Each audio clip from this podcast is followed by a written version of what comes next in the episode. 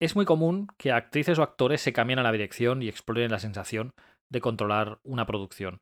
Tenemos ejemplos como los de Barbara Streisand, Robert Redford, Jodie Foster, Kenneth Branagh, Woody Allen o Laurence Olivier, la lista es enorme, pero ya no es tan común que un actor-director gane el Oscar a la mejor dirección y a la mejor película en un mismo año. De hecho, solo ha pasado seis veces en la historia. Woody Allen por Annie Hall en 1977, Richard Attenborough por Gandhi en 1982, Sidney Pollack por Memorias de África en 1985, Kevin Costner por Bailando con Lobos en 1990, Clint Eastwood por Sin Perdón en 1992 y Mel Gibson por Braveheart en 1995. Con mejor o peor suerte en taquilla, pero con grandes obras a sus espaldas, es elogiar su intención de realizar películas que suponían un desafío técnico y humano, con resultados más que notables, que los colocaría en una posición privilegiada al alcance de pocos. Ambos son ganadores a la mejor dirección y mejor película por las enormes Bailando con Lobos y Braveheart, motivo de sobra para tenerlos en cuenta como directores en mayúsculas y para dedicarles un episodio de nuestro humilde podcast. Bienvenidas y bienvenidos a 120 minutos hablando de cine. Hoy vamos a revisar las carreras de dos actores que en un momento de su carrera sintieron la necesidad de pasarse a la dirección. Kevin Costner y Mel Gibson.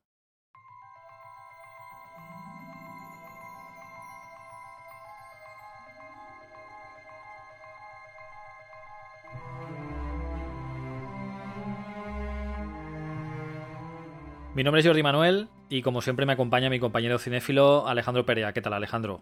¿Qué tal Jordi? ¿Preparado? Sí, bien, bien. Sí, la verdad es que sí, porque hoy eh, el podcast tiene, bueno, el episodio tiene muy buena pinta con, con estos dos directores. Sí, aparte son dos directores bastante diferentes, cada uno con su forma, pero yo creo que los dos bastante interesantes. Aunque se ha de decir que algunos con más suerte que, que el otro. Sí, una pena, porque... A nivel comercial. Sí, ¿no? sí, sí, te entiendo, sí. Una pena porque ambos tienen enormes películas como ahora, como ahora veremos. Kevin Costner nació en Linwood, California en 1955 y tras licenciarse en empresariales y trabajar fugazmente como director de marketing, se trasladó a Los Ángeles a finales de los 70 para probar fortuna como actor, al mismo tiempo que se ganaba la vida en diversos oficios, entre ellos camionero, pescador y guía turístico. Esto me recuerda un poco a lo mismo que le pasó a James Cameron, que mientras podía o mientras pudo trabajar eh, del cine, pues bueno, eh, tenían este tipo de trabajos un poco así variopintos, ¿no? Su primera oportunidad fue con la película Shadows Run Black en 1981 y comenzó a tener un cierto renombre como actor secundario en el excelente western Silverado de Lawrence Kasdan y ya como protagonista de Los Intocables de Leon de Brian De Palma. Eh, recomendamos encarecidamente que veáis Silverado porque creo que es como de los últimos westerns de esta época de lo mejor que se, que se ha hecho. Totalmente de acuerdo, es un, gran western. De los últimos, diría, 30 años, de los mejores. Pues tras participar en películas como Los Búfalos de Durham, Campo de Sueños y Revenge, decidió saltar a la dirección con la enorme y oscarizada Bailando con Lobos. Dale, Joe.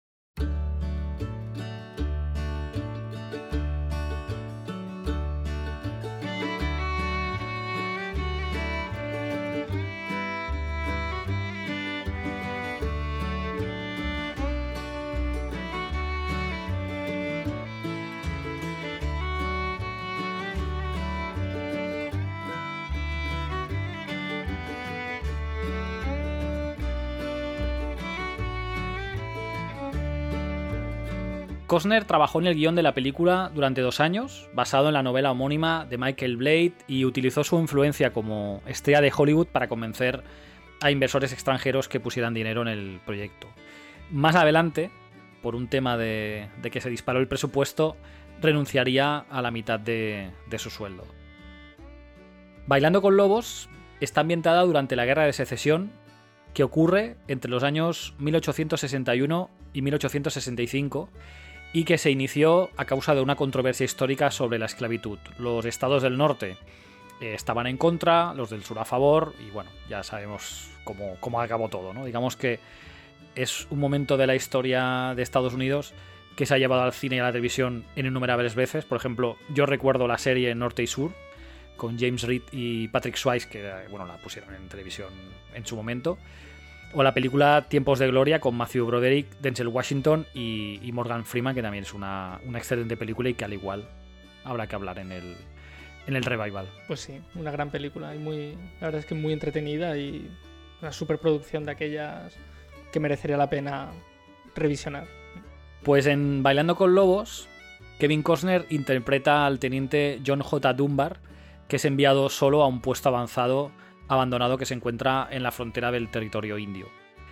Allí primero entablará amistad con un lobo, que acabará llamándolo Cacetines, y más adelante con una mujer que rescata del suicidio, que está interpretada por Mary McDonnell, que vive con una tribu Sioux, que digamos, bueno, es como adoptada cuando ella era pequeña en la, tribu Sioux, ¿no? Y cuando la devuelve allí, pues bueno, él empieza a interactuar con esta tribu y al final acaba adoptando como sus costumbres indias y teniendo que decidir qué camino tomar, Temeroso de no poder afrontar la película desde ambos lados de la cámara, porque claro, era la primera película que, que Costner iba a dirigir, pensó en, en un principio en buscar otro actor para el papel protagonista.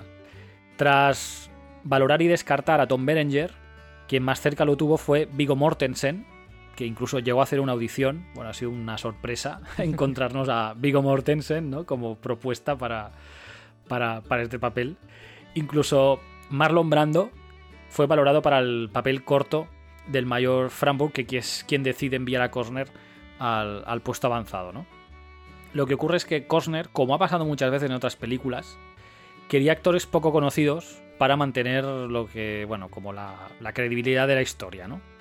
Y, de hecho en la película es la única estrella. O sea, el resto de actores, bueno, claro, cuando se estrenó la película y tuvo el éxito que tuvo, más o menos, sobre todo pues eh, Mary McDonnell, que ha salido en alguna película más, pero vaya, eh, es un poco como hizo eh, George Lucas con Star Wars, ¿no? Que para que te creyeras que eran quien eran, pues coge a desconocidos y bueno, funciona, ¿no? Sí, y los famosos tú, ¿no? Porque después de Star Wars la mayoría se hicieron súper famosos. Exacto, exacto.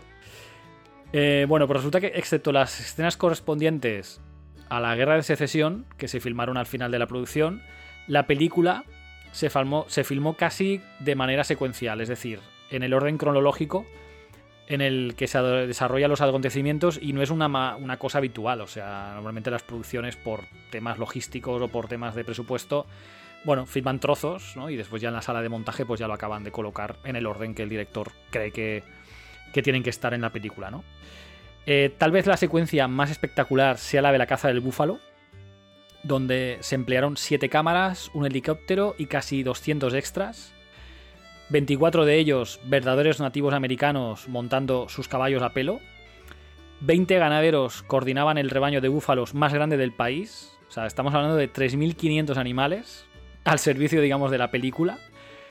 Que solo podían rodar una toma al día, ya que al, producirse la estampida, pues eh, bueno, se ve que se podían alejar hasta 15 kilómetros.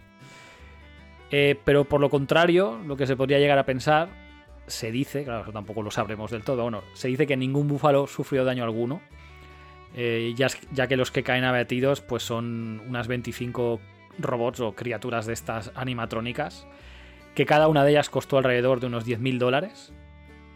Y bueno, toda esa secuencia se tardaron 8 días en completarla, o sea que, fue, bueno, es una de las secuencias, digamos, troncales, ¿no? O, centrales de la, de la película. Eh, digamos que por ser la primera película de Costner, sí que hay directores que empiezan con películas más pequeñas, ¿no? Para, como aquello, empezar a probar qué es eso de dirigir una película. Eh, en el caso de Costner, entró ya con una película que al final no deja de ser una superproducción, aunque no sea una, bueno, no sé, no sé una, película épica, ¿no? Como, como a lo mejor podemos tener todos en la cabeza de que es, es una superproducción, ¿no? Porque el rodaje de unos 5 meses y durante esos cinco meses tuvo que lidiar o gestionar 3.500 eh, búfalos, lo que hablábamos, ¿no? ¿Dónde metes toda esa cantidad de, animales? 130 trabajadores, 500 extras y 300 caballos. Todo ese, todo ese mogollón de cosas, ¿no? Digamos, fue lo que ocasionó eh, retrasos en el rodaje y ese aumento de presupuesto que hablábamos que, bueno, que al final él se rebajó su, su presupuesto, bueno, su salario, a la mitad para poder afrontarlo. ¿no?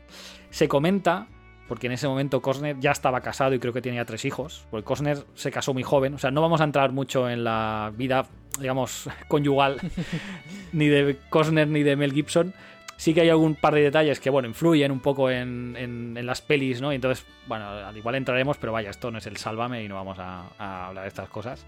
Pero bueno, para, para mantener la moral del equipo, se dice que la actual, bueno, la, mujer actual, o la esposa actual que tenía Cosner en esa época, organizaba fiestas. No porque fuesen fiestas locas, sino que eran, bueno, fiestas para que el equipo, pues bueno, estuviese unido y dentro de, todos esos retrasos en el rodaje y, bueno, pues lo, duro que podría llegar a ser fuera un poco más, un poco más llevadero, ¿no?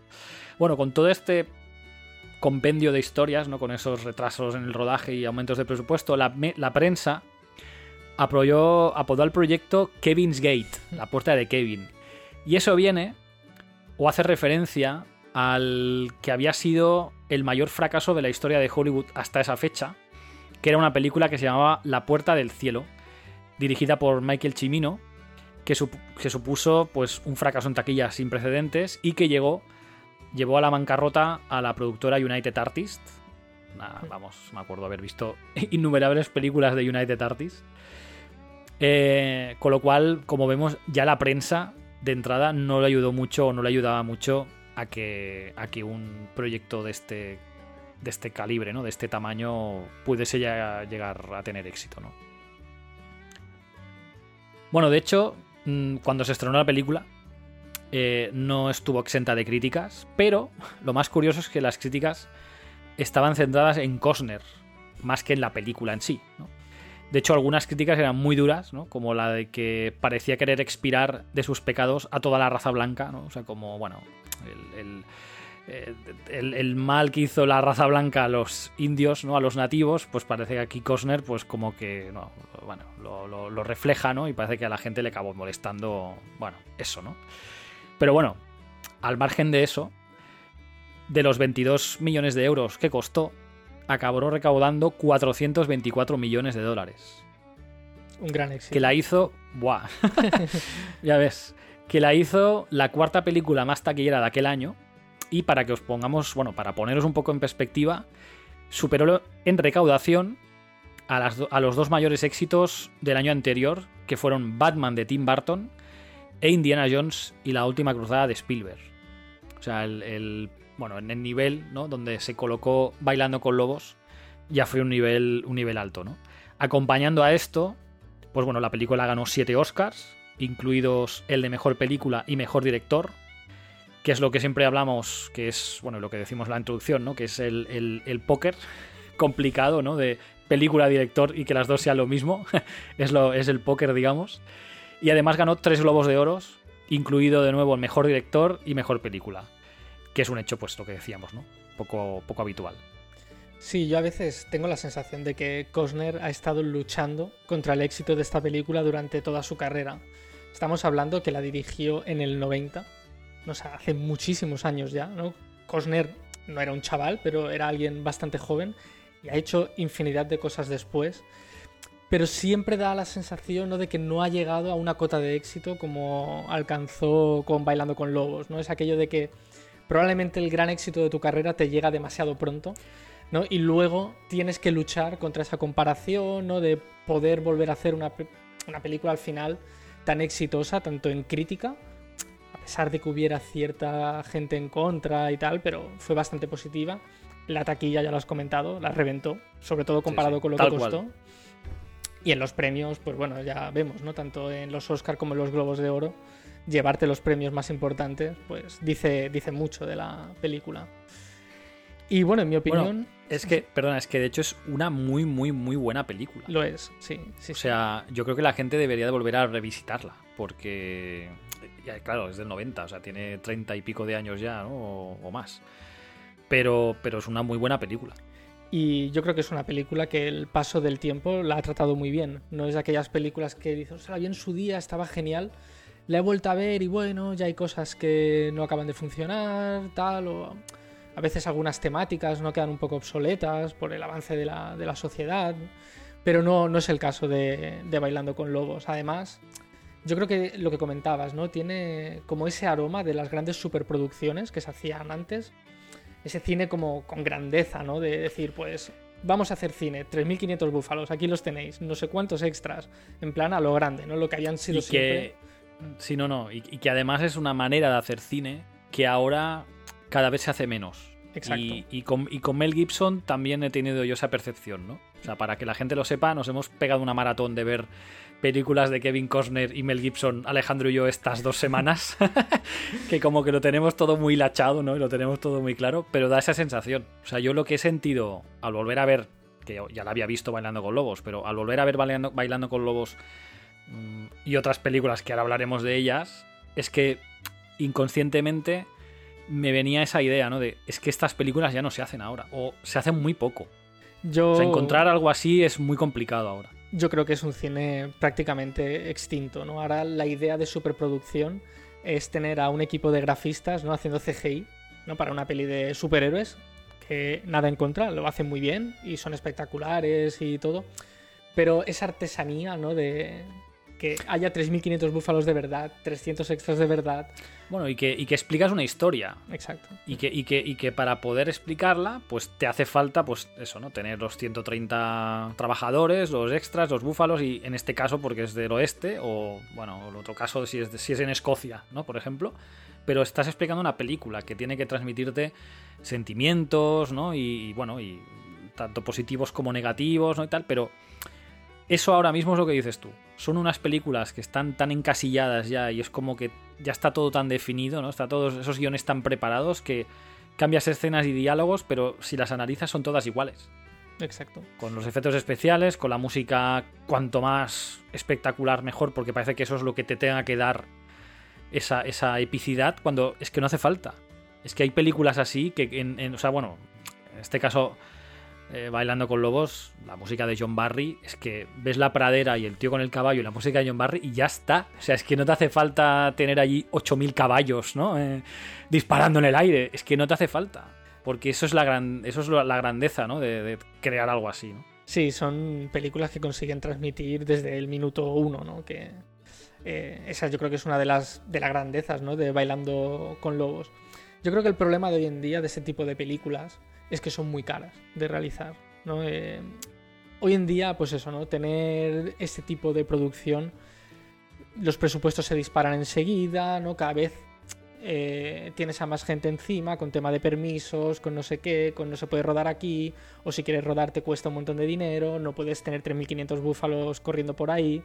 Todo esto ha cambiado, ha cambiado muchísimo, ¿no? Y es, yo creo que es lo que hace que hoy en día prácticamente se haya abandonado este tipo de, de cine y si necesitan 3.500 animales, a los que sean, ponen a 10 y los Claro. multiplican por ordenador y se acabó, ¿no? Una cosa que a mí me gusta de- destacar, ¿no? De Bailando con Lobos es que, a pesar de que la carrera de Costner como director es corta, se ven muchas de, de sus inquietudes, ¿no? La primera es en un aspecto puramente formal, ¿vale? El gusto de Costner por el western clásico está ahí, ¿no? Y después lo repetiría con, con Open Range, ¿no? Aunque sean no exactamente la misma época histórica, ¿no? Pero se nota ese gusto por, bueno, por lo que ha sido clásicamente el western americano. Y bueno, luego es un componente temático, ¿no? Eh, el respeto a la naturaleza. Yo creo que en el cine de Costner siempre ha estado ahí, ¿no? De una forma o de otra. Podemos ver en el mensajero del, del futuro, ¿no? El, como el alegato que hace, ¿no? A favor de tenemos que cuidar, ¿no? La naturaleza, no explotarla de forma descontrolada, ¿no? Porque estas son las consecuencias. Y Bailando con Lobos, en, en, cierta manera, también va un poco por ahí, ¿no? De esa ansia del ser humano, ¿no? Por cada vez más y más y más. Y además, no solo respecto a la propia naturaleza, sino respecto a otros seres humanos, ¿no? En este caso, eh, las tribus indias. Y bueno, creo que es, eh, es interesante, ¿no? Esto, o bueno, con la misma Waterwall, que es verdad que él no la dirige, pero fue, digamos, la cabeza de, del proyecto. También es esa preocupación que él tiene, ¿no? Por, por este uso que está haciendo el, el, ser humano del planeta, ¿no? Que lo está drenando, ¿no? Y esto conlleva, pues, muchísimos problemas. A mí, de las tres que ha dirigido él, me parece sin duda la, la más redonda. Y yo creo que es eso, es una peli que emociona y consigue mantener, digamos, ese interés a pesar de que dura tres horas, ¿no? Que este es el, el riesgo que tiene a veces las pelis tan largas de que, bueno, puede pasar de que si no lo haces bien, el espectador pierda el interés, ¿no? Y como que la película decaiga, ¿no? Pero esta dura tres horas y si te durase cuatro, seguiríamos igual de, felices. Sí. No, de hecho es, es, es, un peliculón. O sea, de hecho yo cuando la volví a ver es como que te reconcilia con el cine de nuevo, ¿no? Es como que bueno, esto es cine, ¿no? Es un poco la, lo que me llevaba yo a la cabeza decir, ostras, es que esto es lo que, lo que me gustaría ver cada vez que ves una película, ¿no? Y entiendo que todas no pueden ser iguales, porque hay gustos para todo, ¿no? Pero vaya, es una muy buena película, si aún no la habéis visto, bueno, la recomendamos 100%. Pues eh, tras el éxito que tuvo con Bailando con Lobos y los siguientes estrenos, por ejemplo, Robbie Hood, Príncipe de los Ladrones, dirigida por Kevin Reynolds, y El Guardaespaldas, junto a Whitney Houston, son dos películas súper icónicas también de aquella época. Eh, posicionaron a Costner como la estrella más poderosa de Hollywood en aquel momento, o como coloquialmente se conoce el puto amo de Hollywood en aquel momento. Sí, tener a Costner en ese momento era casi garantía de éxito, ¿no? De taquillazo y película rentable. Pues en 1994 Costner protagonizaba no una película, sino el divorcio más caro de Hollywood hasta aquel momento. Cindy Silva, su mujer desde los 21 años y madre de sus tres primeros hijos, y la que organizaba las fiestas durante el rodaje de Bailando con Lobos, recibía 66 millones de euros, la mitad de la fortuna de Costner. Tras este hecho, Costner se trasladaba a Hawái y se instalaba en una villa con playa privada, mayordomo y chef para rodar la que sería su siguiente película, la superproducción Waterwall.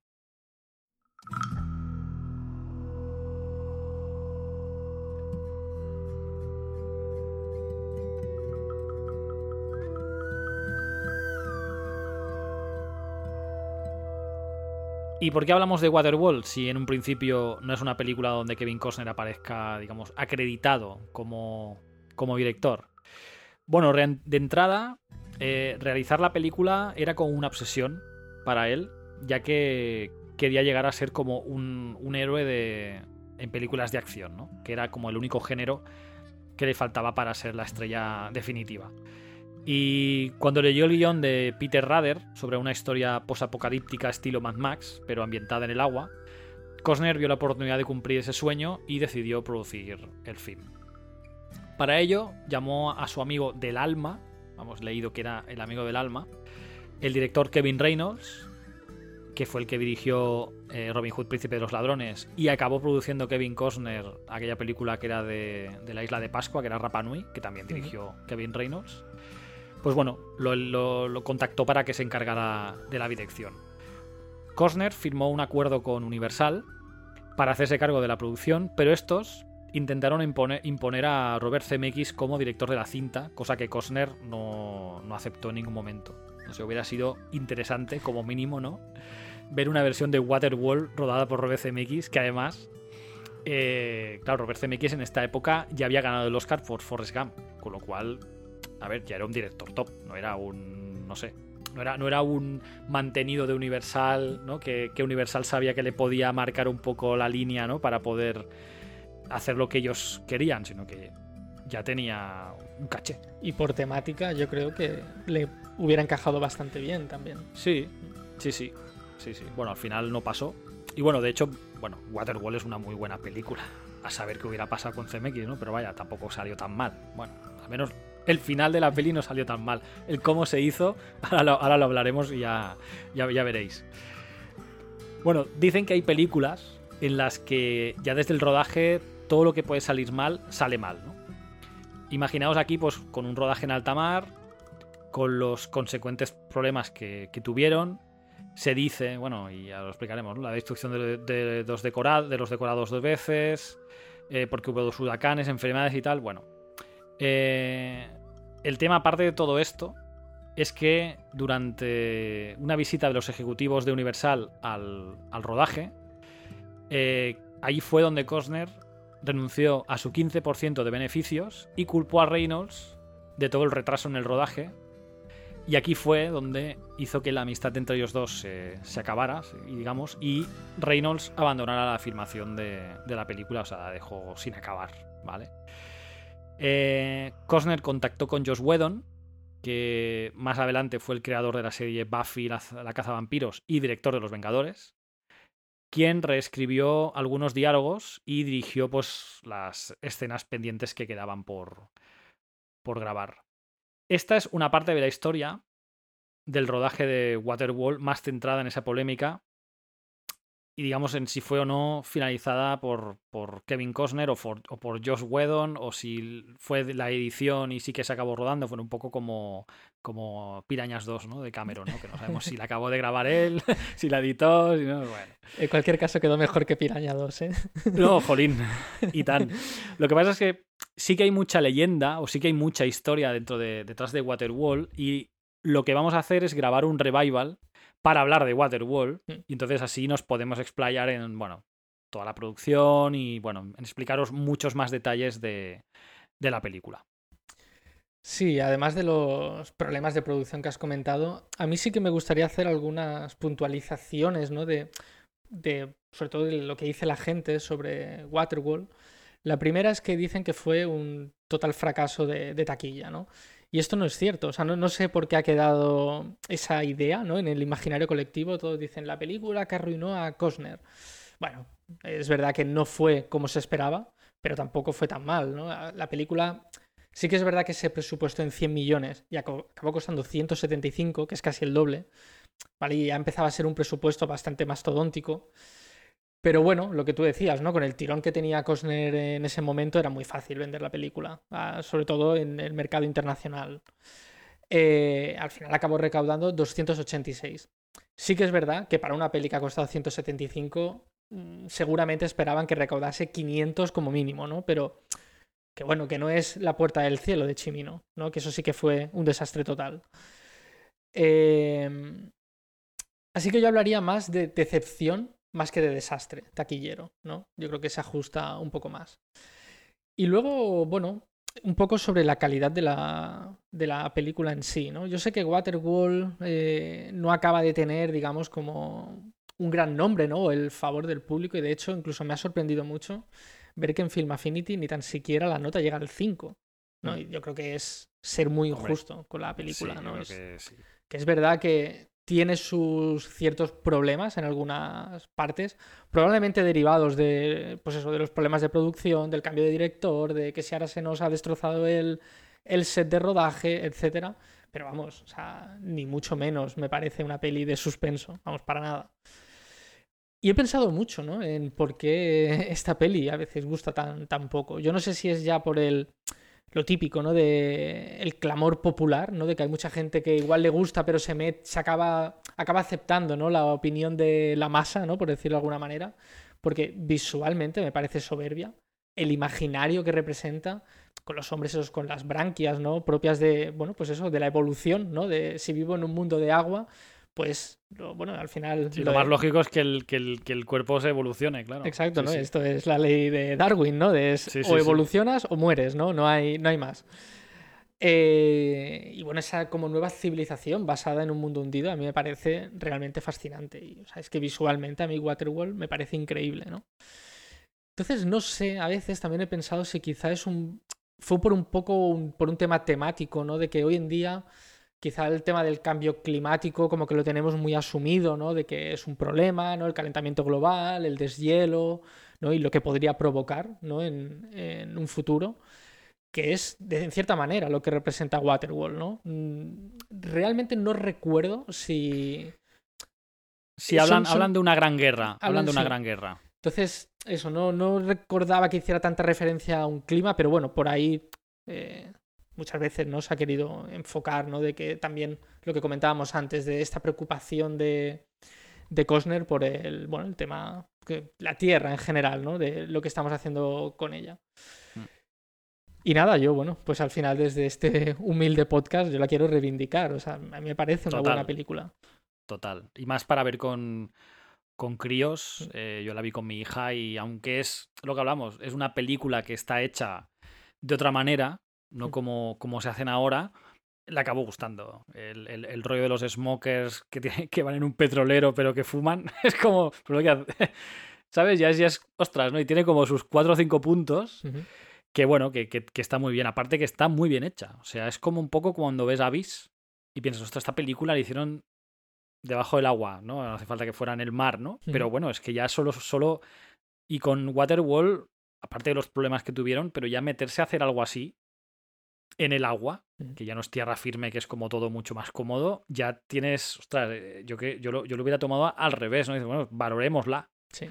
por, por cómo ha sido, ¿no? En lugar de machacarla más y hundirla, ¿no? No sé, yo de lo que decías tú y acabando ya con, con Waterwall, me da a mí la sensación que era más una manía Cosner por algo, no, no sé por qué, no sé por qué, pero por algo que no tan, que no tanto, a lo mejor el tema de, bueno, de que a lo mejor, no sé, no la gente en aquel momento pues no estuviese tan concienciada, ¿no? Con el medio ambiente, que sí, que es verdad que en aquella época, pues, bueno, eran otras cosas, ¿no?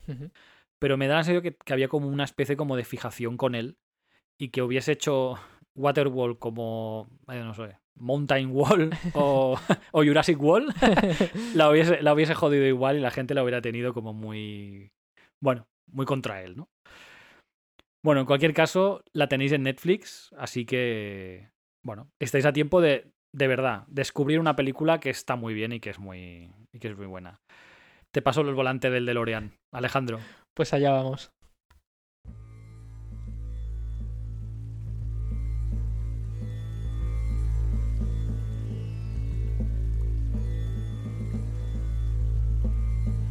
Pues dos años después eh, de Waterworld, de esa decepción, podríamos hablar, ¿no? Cosner decidió volver a ponerse tras las cámaras y rodar Mensajero del Futuro. Eh, otra historia de, ciencia ficción, ¿no? Eh, en este caso sí que fue un fracaso, ¿no? En esta sí que podemos decir que fue un fracaso con todas las letras, porque costó 80 millones, costó bastante menos que, que Waterworld, pero es que recaudó 18. En este caso sí que es verdad que el patinazo fue grande. Y bueno, yo creo que afectó. Yo creo que esta película realmente fue la que más afectó en la carrera como director de, de Costner, que sí que es verdad que tiene una más, de la que hablaremos después. Pero esto le debió doler, ¿no? Porque yo creo que le pasó un poco lo mismo que a Waterworld. Se machacó más de lo que, de lo que merecía esta película.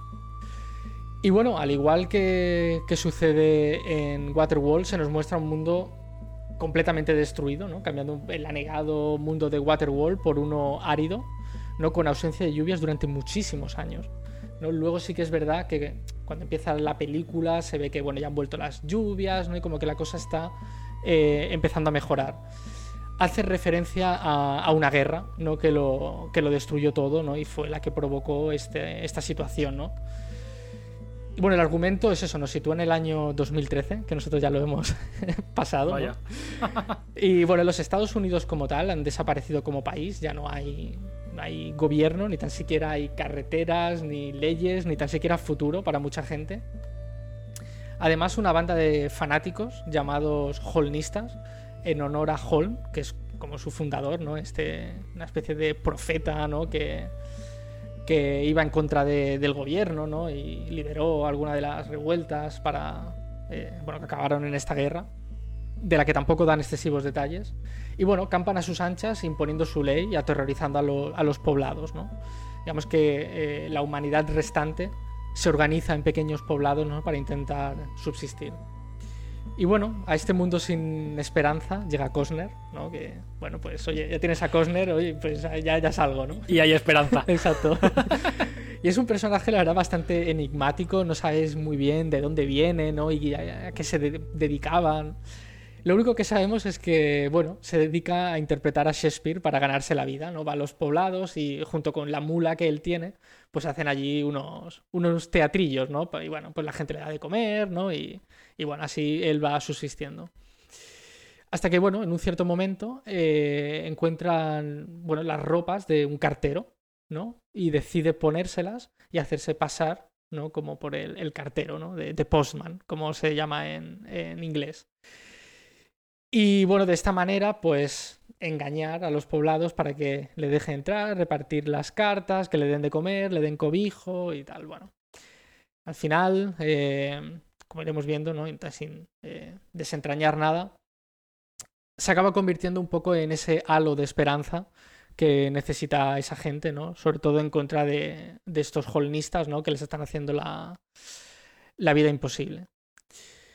Entonces, bueno, yo creo que The Postman, o eh, Mensajero del Futuro, como, como se, tituló en España, está repleta de buenas intenciones y además de, de, muy buenas ideas. Lo que pasa que en este caso sí que creo que la duración va en su contra ¿no? y se acaba como enfangando a veces y no saber muy bien hacia dónde ir. Hay, hay varios temas que me, bueno, me resultan interesantes, como el, parte de este mundo post-apocalíptico, ¿no? Es, eh, bueno, la idea de la eugenesia, ¿no? Que intentan aplicar estos holnistas, que es conseguir a los mejores ejemplares humanos de una forma muy racista, porque por ejemplo a los negros los descartan simplemente por el hecho de, ser negros, no por eh, nada más. Y bueno, es un poco al final, quiero decir, eh, como la idea de la raza aria de los nazis, ¿no? Es cojamos a los mejores ejemplares para crear una super raza de hombres. Esto se sabe que no va a ninguna parte y de hecho genera muchísimos problemas de, bueno, genéticos, ¿no? Por eh, esta endogamia, ¿no? Pero bueno, eh, es un punto interesante de la película. Otro es, por ejemplo, el impacto de enfermedades que el ser humano ya podría considerar superadas, ¿no? Años antes, como son las paperas. ¿no? Y hay un... Bueno, para quien no lo sepa, las paperas, uno de los efectos que puede tener en, el hombre es eh, que lo puede dejar estéril. ¿no? Entonces, claro, en un mundo donde se necesita procrear, ¿no? Para volver a, bueno, a tener, generar la raza humana, ¿no? Eh, es, es, importante, ¿no? Tener hombres que no las hayan sufrido para eso, ¿no? Para que sean fértiles. Y hay un momento de la escena donde hay una chica que se le acerca a Cosner y lo primero que le pregunta es, ¿has sufrido las paperas? que luego sería la, bueno, protagonista de la película, ¿no? Y con la que Cosner intentará y... Y bueno, pues eso. es, Este es el, nuevo estudias o trabajas en aquella época, ¿no? Está bien. ¿Tiene paperas? pues no, pues venga, entonces vamos a intentar procrear. Exacto, vamos a procrear.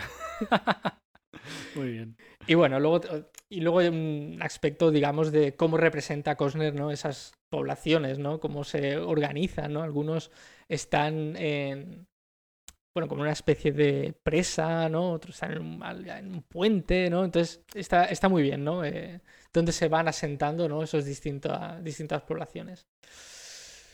Pero a veces lo que pasa, ¿no? Cuando metes muchos ingredientes en una coctelera, que te puede quedar algo delicioso, te puede quedar algo eh, que no acaba de saber del todo bien. Y bueno, yo creo que a veces la película avanza a trompicones, ¿no? Y a veces parece una peli de supervivencia, a veces parece una peli de acción, otras veces una peli romántica. Y creo que navega entre demasiadas aguas, ¿no? Y precisamente los temas que a mí me resultaron más interesantes son los que menos desarrolla. Y hay un punto que sí que llega, me llegó un momento por empalagar y es, que es excesivamente patriótica. Es demasiado, ¿no? Entonces, claro, nosotros no somos americanos, no tenemos ese sentimiento, ni mucho menos. Entonces, al final es, uf, ya cansa, ¿no? Pero bueno, digo lo mismo que con Waterworld, aunque Waterworld me parece superior a esta película. Tampoco entiendo por qué la vapulearon tanto. Y una vez más, en Film Affinity, que debe estar lleno de haters, eh, eh, está suspendida también. Y tampoco me parece una peli de suspenso, ni mucho menos. Es una peli de ciencia ficción muy estimable y que tiene muy buenas ideas. Que es verdad que no le queda redonda, es verdad. Pero, pero ni mucho menos me, me parece tan mala. No sé a ti, Jordi. Sí, yo, yo estoy de acuerdo un poco contigo. A mí también me carga mucho ese patriotismo o sea, no sé. Eh, en, demasiado eh, reflejado, ¿no? En la película. O sea, la idea de esa, ¿no? De hacerse pasar por el cartero, pues mm, está bien, ¿no? Y, es lo que hace que, me enganche en la película en ese momento. Pero sí que es verdad que es demasiado larga, un poco irregular. Que decías tú, que toca, toca muchos palos, ¿no? Y al final no acaba tocando nada en profundidad, ¿no? Entonces llega al final y, dices así, mira, qué bonito, ¿no? Pero es lo que hablabas tú, demasiado patriotismo que a nosotros, pues bueno, ni nos va ni nos viene. Es como un poco que nos pilla un poco así de rasqui que, bueno, pues, pues muy bien, ¿no? Pues ya está. Yo creo que es, un, es una cosa que, que ha pecado un poco siempre de, de ese patriotismo, ¿no? O sea, de jugar con ello en lugar de, bueno, a lo mejor haberse desmarcado un poco o haber ido por otro lado, ¿no? Y a lo mejor, pues, con esta misma idea de película, ¿no? De, bueno, de intentar volver a rehacer esa sociedad que, que ha estado destruida por lo que fuera. Bueno, pones el patriotismo allí, resulta que eres el cartero, ¿no? Que es el que devuelve otra vez la, esperanza y al final, ¿no? Acaba así, ostras, ya, pero qué casualidad, ¿no? que sea Cosner el que lo haga, ¿no? Es como que, jolín, parece que si no, no se va tranquilo a la cama cuando para haciendo estas acciones, ¿no? Es, es lo que me sabe mal porque ya te digo, me lo que decías tú de Film Affinity me vuelve a sorprender porque para mí es una buena película. No te diré que sea muy buena, pero hombre, es lo que te decía, tanto el cine de Cosner como el cine de Gibson, eso es cine. O sea, realmente te están explicando una historia tranquilamente, bien dirigida, bien editada, o sea, que dices, ostras, es una película que está bien. Bueno, que el tema no acabe de enganchar o que no acabe de cuadrar todo, vale, pero madre mía, hay millones de películas que no cuadran nada y seguro que tienen mejor nota que en, en Film Affinity, ¿no? Sí. Bueno, yo creo que es lo que parece que es un poco él. La fijación de que es Cosner quien ha hecho la película y ya, pues a por él.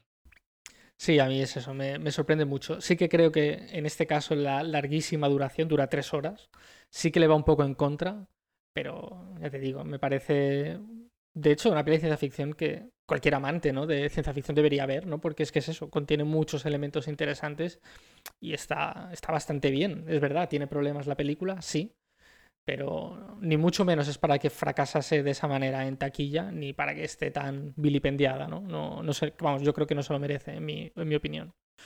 Mm. Eh, no se encuentra en suscripción en ninguna plataforma, pero sí disponible en alquiler en Rakuten TV, ¿no? Puedes pagar, ¿no? Por el alquiler y, y verla.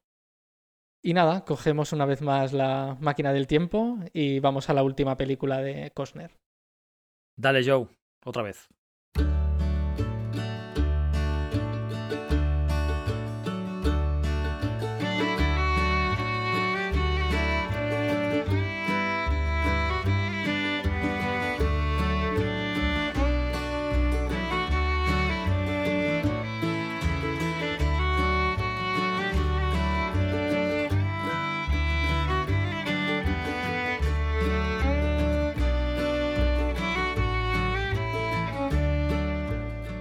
Pues bueno, seis años después de El mensajero del futuro, en 2003, eh, dirigió Open Ranch, volvió al western, que tan buen eh, rédito le sacó con Bailando con Lobos, aunque es verdad que eh, desde otra perspectiva.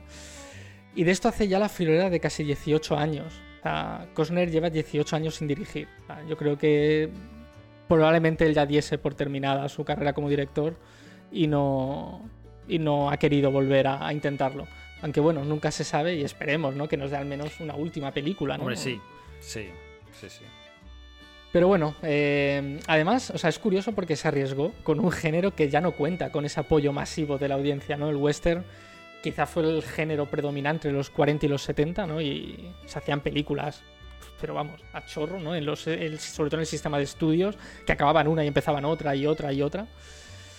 Y bueno, eh, sí que es verdad que fue eso, el género más popular, sobre todo en Estados Unidos, pero hoy en día mm, no veo yo a los chavales ¿no? yendo a ver, voy a ver un western. Eso no sucede hoy en día. Y además, por si fuera poco, el, western es uno de los géneros más codificados, ¿no? más repleto de lugares comunes. No sé, o la banda de cuatreros, o los atacadores de bancos, o la lucha contra los indios, o eh, bueno, pues eso, ¿no? La conquista del oeste. No era como había unas ciertas temáticas, ¿no? Y por ahí, los bandidos contra el sheriff. Estaba todo siempre ahí, ¿no? Entonces, la gracia de, este género, ¿no? Tan, digamos, recurrente en su temática, que bueno, son las propias del oeste americano, no, no, es por nada, no es por falta de ideas, no es porque era lo que había. La gracia de estas películas es cómo lo cuentas, no ya tanto el qué cuentas. Y, bueno, aquí la verdad es que yo creo que Cosner lo, lo hace bien, ¿no? Entonces, eh, el argumento sería un poco, ¿no? Bastante típico. Y es bueno, un grupo de, compañeros ¿no? que intentando huir de, un pasado eh, algo turbio, por lo que se deja entrever en la, película, ¿no? Charlie White, Boss Sperman y Mouse Harrison, que están interpretados por Cosner, Robert Duvall y Abraham Ben Ruby respectivamente, han decidido dedicarse al ganado, ¿no? ganarse la vida honradamente, conduciéndolo por bueno, esas grandes praderas que hay en el, en el oeste americano. Y bueno, han decidido eh, dejar su oscuro pasado y moverse por ideales de justicia, lealtad, ¿no? Es compañerismo. Y bueno, utilizar la violencia, que en el pasado parece ser que fue algo bastante recurrente en sus vidas, ¿no? Como para casos extremos. Pero bueno, ya conocemos cómo es el oeste, ¿no? Y en su visita a Harmonville, que es una pequeña ciudad fronteriza, se topan con un despótico ranchero y un corrupto sheriff, ¿no? Que, bueno, les empiezan a hacer la, vida imposible, ¿no? Porque básicamente porque les quieren eh, robar el ganado, ¿no? Eh, de una forma ilegal totalmente, a pesar de que precisamente el sheriff es el representante de la ley, pero bueno, ya sabemos cómo funciona a veces esto. Y, bueno, eh, es eso, no es un tema muy recurrente en el, en el oeste, pero yo creo que Cosner sabe imprimirle ¿no? un ritmo ¿no? a, la historia que la hace eh, súper interesante. Meten una vez más una historia de amor que yo creo que ralentiza un poquito eh, ese ímpetu de la película. Pero bueno, en este caso no me molestó en, en exceso. Bueno, sí, tampoco, tampoco se pasan tanto, ¿no? Tal vez es al final, pero durante la trama de la película, bueno, se intuye, ¿no? La, la, mujer del médico. pero bueno. Sí, y a mí, bueno, me parece un buen western por distintos motivos, ¿no? Eh, a mí las buddy movies me gustan mucho, ¿no? Esos dos personajes, en este caso el de Costner y el de Robert Duvall, ¿no? Que a pesar de sus diferencias se respetan, ¿no? Y, se quieren, ¿no? A, su manera. Esa amistad inquebrantable, ¿no? Eh, aparte luego eh, ese equilibrio de, la tensión, ¿no? Como poco a poco vas viendo que la tensión cada vez es más... se va incrementando, es más alta y dices, bueno, esto va a acabar eh, tal. Y bueno, o sea, quiero decir, no cuento nada porque esto se, dice, eh, hay uno de los... bueno, para mí, yo quizá el mejor tiroteo de probablemente de los últimos 30 años en, el, en el western, o sea, es increíble. ¿Y por qué no me parece excelente? Porque, y sin decir eh, lo que pasa, para mí los, los diez últimos minutos rompe, digamos, lo que era el tono de la película, totalmente. Y entonces me dejó un regusto, un regusto amargo, pero bueno, había disfrutado tanto la parte del tiroteo y está tan bien rodada y tan bien hecha, eh, que bueno, me bajó un poquito el entusiasmo, pero bien. Y una vez más, al igual que pasa con Bailando con Lobos, se nota que a Cosner le debe gustar mucho el, western clásico. pero muchísimo, porque es que se ve. ¿No? Estás viendo la película y te recuerda a películas o sea, de Eastwood, ¿no? Por ejemplo, de los 70 eh, y a otros grandes del, western. No sé, a mí la verdad, eh, yo creo que es una, una peli que me gusta y creo que es una pena, viendo lo que hizo en Open Range, que, bueno, pues eso, que Cosner haya decidido, por los motivos que sean, ¿no? que no sabemos cuáles son, no seguir dirigiendo.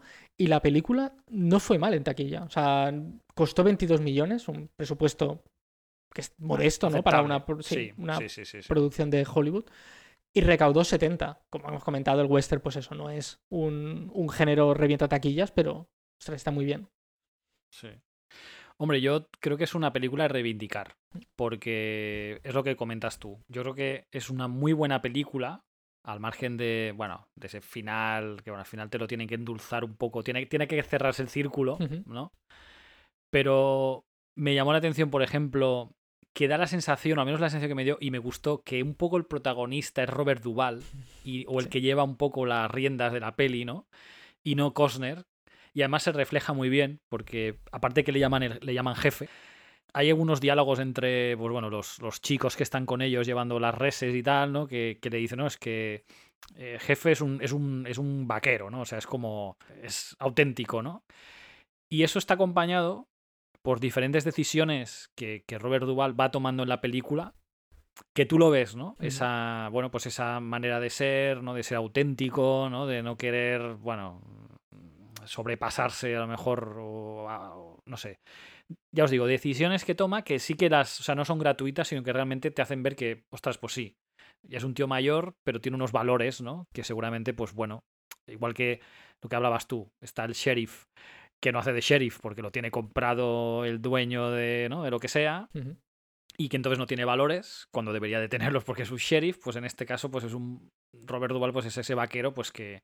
Y eso me gustó mucho, eso me gustó mucho. Y, y después lo que comentas tú, el ritmo, o sea, las, las horas previas, podríamos decir, a ese gran eh, tiroteo, digamos, que hay en el pueblo, me recordó un poco a cuando ves Salvador Soldado Ryan y están esas horas previas a que en aquel, en aquel pueblo que están, digamos, apostados allí, a que vengan los alemanes. Entonces, bueno, pues están esperando y, es como una espera, una calma tensa.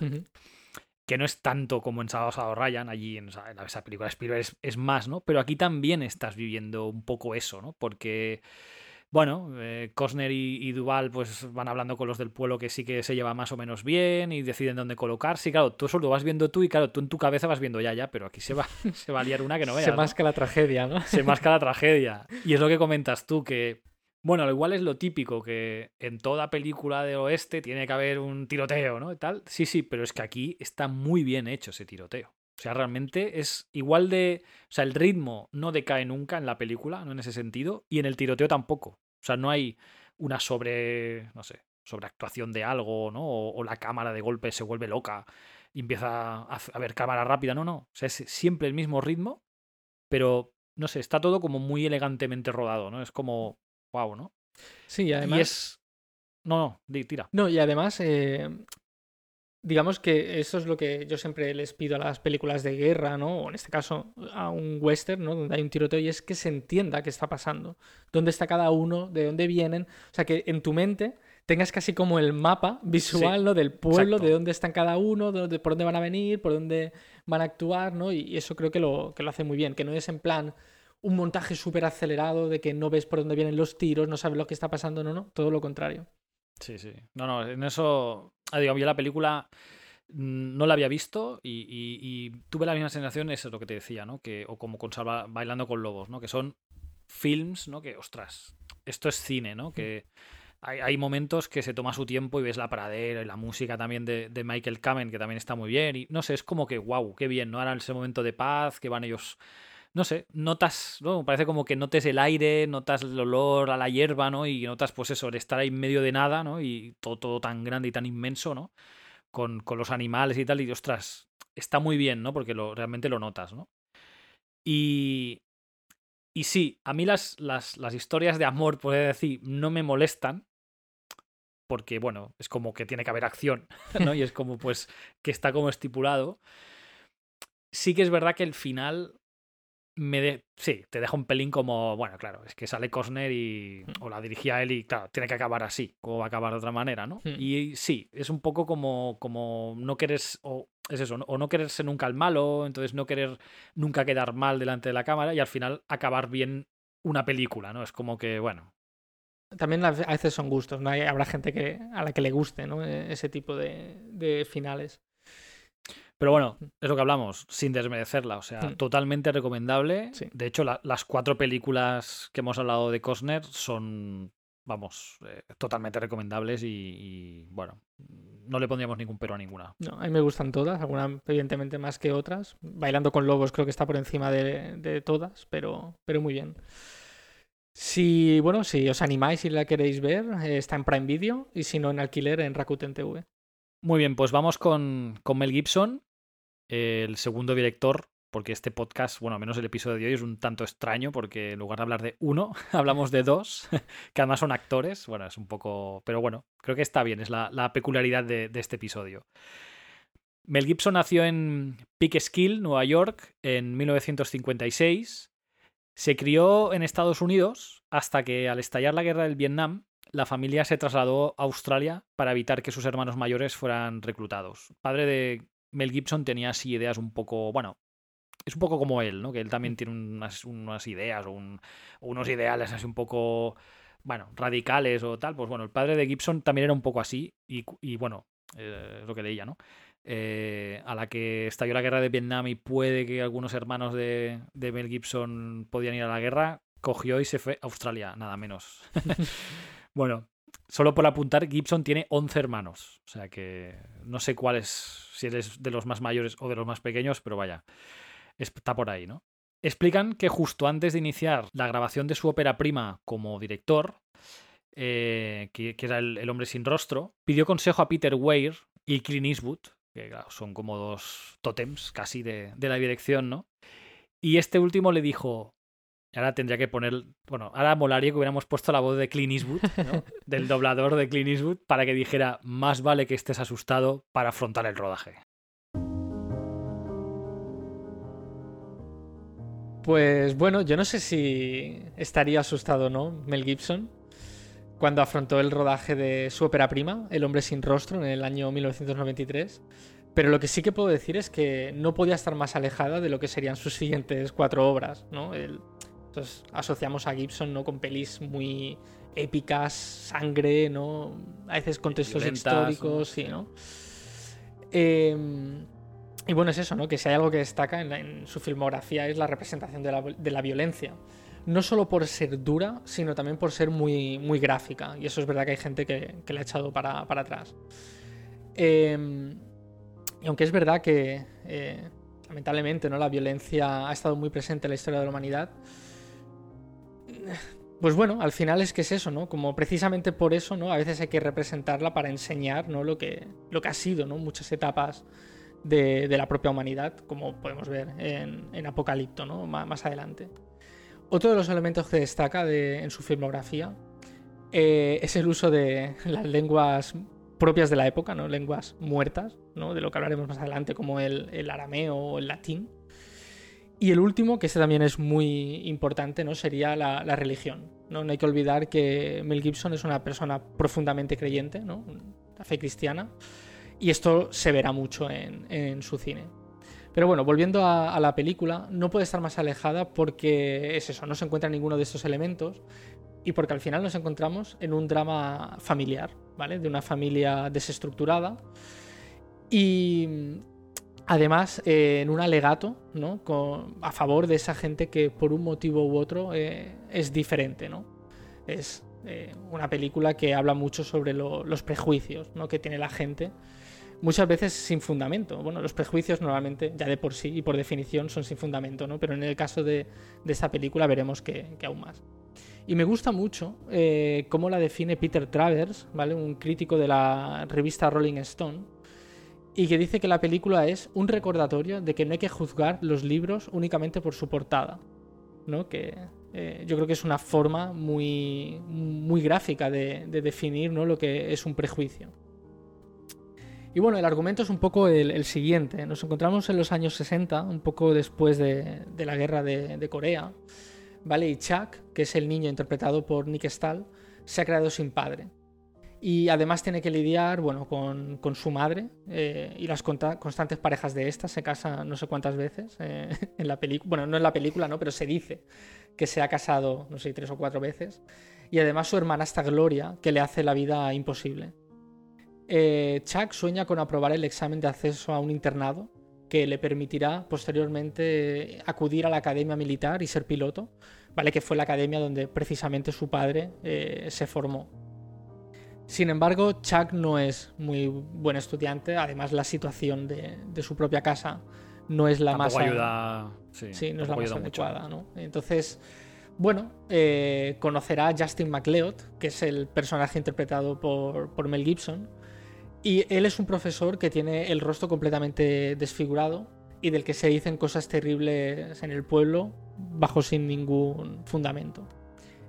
Y la película gira en torno a esta amistad que nace entre MacLeod, ¿no? el personaje de Gibson, y Chuck, que bueno, tiene que luchar contra esa incomprensión y las habladurías de, todo el pueblo, pero Chuck ve en él a, su protector, ¿no? a la única persona que bueno, le entiende, ¿no? Se preocupa por él, le ayuda, eh, bueno, pues en sus estudios, porque evidentemente es profesor, ¿no? Y lo veremos eh, interpretando algunas obras, ¿no? De, Shakespeare, ¿no? Y en unas escenas que la verdad eh, son bastante bonitas sin entrar en el sentimentalismo este malo, ¿no? Todo lo contrario, ¿no? Están rodadas con mucho gusto, ¿no? Y, y la verdad es que está, está muy bien sin ser una película formidable, me parece un más que correcto debut y es interesante ver a, Gibson ¿no? en ese otro registro, ¿no? Eh, muy alejado de, esa violencia ¿no? tan extrema a veces, en un drama familiar bastante, bueno, bastante sencillo pero, pero efectivo. Me gustó. Muy bien. Yo no la he visto, o si la vi, hace tiempo no, no, me acuerdo de ella. Lástima que como no está en ninguna plataforma, tampoco la podemos eh, ver, ¿no? Esta ha sido la única que no he visto de Gibson, pero bueno, apuntada queda. Apuntada queda. Como mínimo es lo que hablabas tú. Curiosa de que fue la primera, claro, no sabías que venía después. y lo que ha acabado viniendo ha sido como una pisonadora que se lo ha ido llevando todo, ¿no? A mí era la que me faltaba por ver y me ha sorprendido positivamente, ¿no? He encontrado una película que está bastante bien.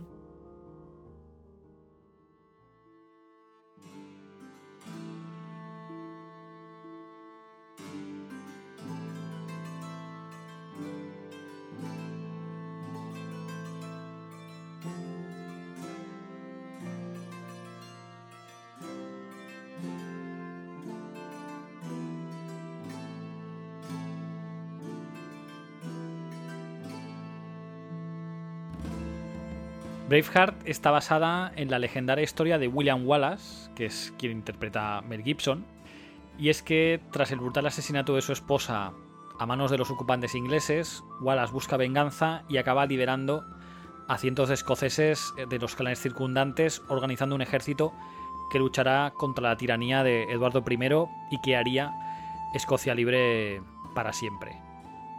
El guionista de la película casualmente se llama Randall Wallace, aunque no tiene ninguna relación obviamente con el William Wallace. Estaba de vacaciones en Edimburgo cuando descubrió por primera vez quién era William Wallace.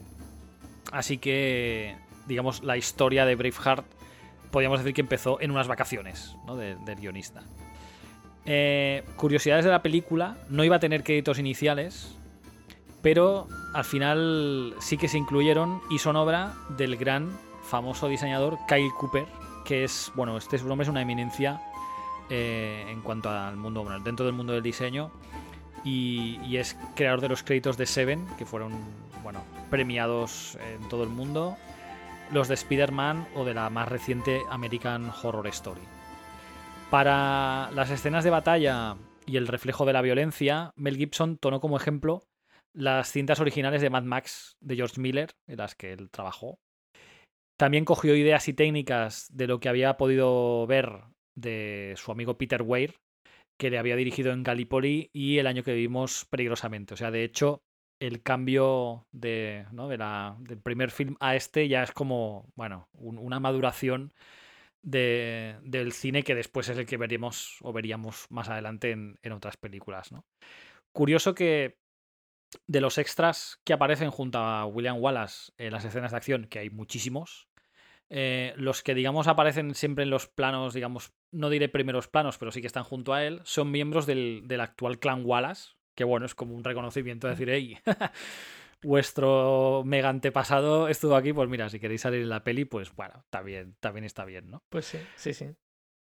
Obviamente en Gran Bretaña la película no, bueno, no gustó mucho, obvio, pero también nos fue bien acogida por la gente que no, o que ve con malos ojos que se altere la historia y, y como es algo que suele pasar, que suele pasar bastante. Eh, bueno, de hecho, Braveheart, y ahora no os la quiero desmontar porque es un peliculón impresionante, no fue muy veraz en los hechos que, que explica, ¿no? Al final es una película y obviamente no intentaba ser un documental, con lo cual...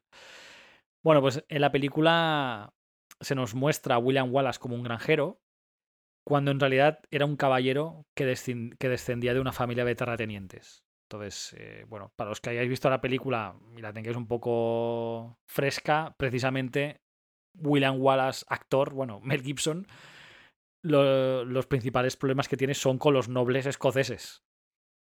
Curioso que él fuera un noble escocés en la vida real, ¿no? Sí. es un poco extraño. Y después, una cosa que es súper curiosa, que las faldas escocesas, que aparecen en la película, no existieron hasta el siglo XVIII. Así que es como, no sé, como si bebieran whisky porque es escocés, pero el whisky aún no se hubiera inventado. Por ejemplo, no dices, no, lo meto porque es escocés. Y coño, ya, pero si eso no existía, pues no las pongas. O sea, te mete gaitas, pero bueno, por si acaso también, ¿no? Que también exacto, exacto. O sea, es como un poco, no sé, como qué puedo poner para que el resto del mundo que no tiene ni idea de la de la historia escocesa entienda, va, pues pone unas faldas y pone, y pone el whisky y ya con todo, con eso vale, ¿no? Bueno. Bueno, al margen de eso es lo que hablamos. Es una muy buena película. a destacar la fotografía por la que John Toll ganó su segundo Oscar. Eh, la banda sonora de James Horner, yo creo que, bueno, el tema principal, no sé, este hombre es, eh, bueno, era, era, un, era, era un crack en ese sentido. Eh, nosotros que ya hemos hablado de Titanics, ¿no? Y que son películas que a la que suena ese tema principal, ya clic, ya sabes qué peli es, pues bueno, este hombre hacía maravillas. Y después la ambientación, eh, muy realista, o sea, de hecho, los paisajes, eh, cómo están, o sea, lo que es la producción, ¿no? Cómo están creados los pueblos o las, bueno, las aldeas donde viven los escoceses, con todo el barro en el suelo, está todo como muy auténtico, cosa que muchas veces cuando ves este tipo de producciones hecho en falta porque lo ves todo demasiado limpio. ¿no? Eh, a ver, que en, esta película, pues yo qué sé, también salen algunas dentaduras impecables que dices, madre mía, había colgate en aquella época y, ¿no? y cepillos eléctricos o qué, pero bueno, ya es como una manía que tengo de que me fijo en las bocas porque ves, ves, ahí la están cagando, que sale limpia, ¿no? Pero bueno, al margen de eso, es una película. Yo creo que hizo un, bueno, a ver, obviamente, eh, Ahora, os diré los Oscars que, ganó, o sea que, bueno, es una película imprescindible, creo yo. A mí con lo que comentas de las bocas impolutas, ¿no? En, en, las pelis históricas, me pasa lo mismo con los westerns, ¿no? Cuando van y van impolutos, ¿no? Con sin polvo, ¿no? Bien afeitados. Digo, bueno, esto es imposible. En el oeste tienes polvo, vas afeitado, vas hecho, vamos, una piltrafa. No, cuando veo vaqueros impolutos digo, uy, esto, esto va mal. Bueno, me gusta el vaquero sucio. Es una peli. El vaquero... Es una peli. No, no.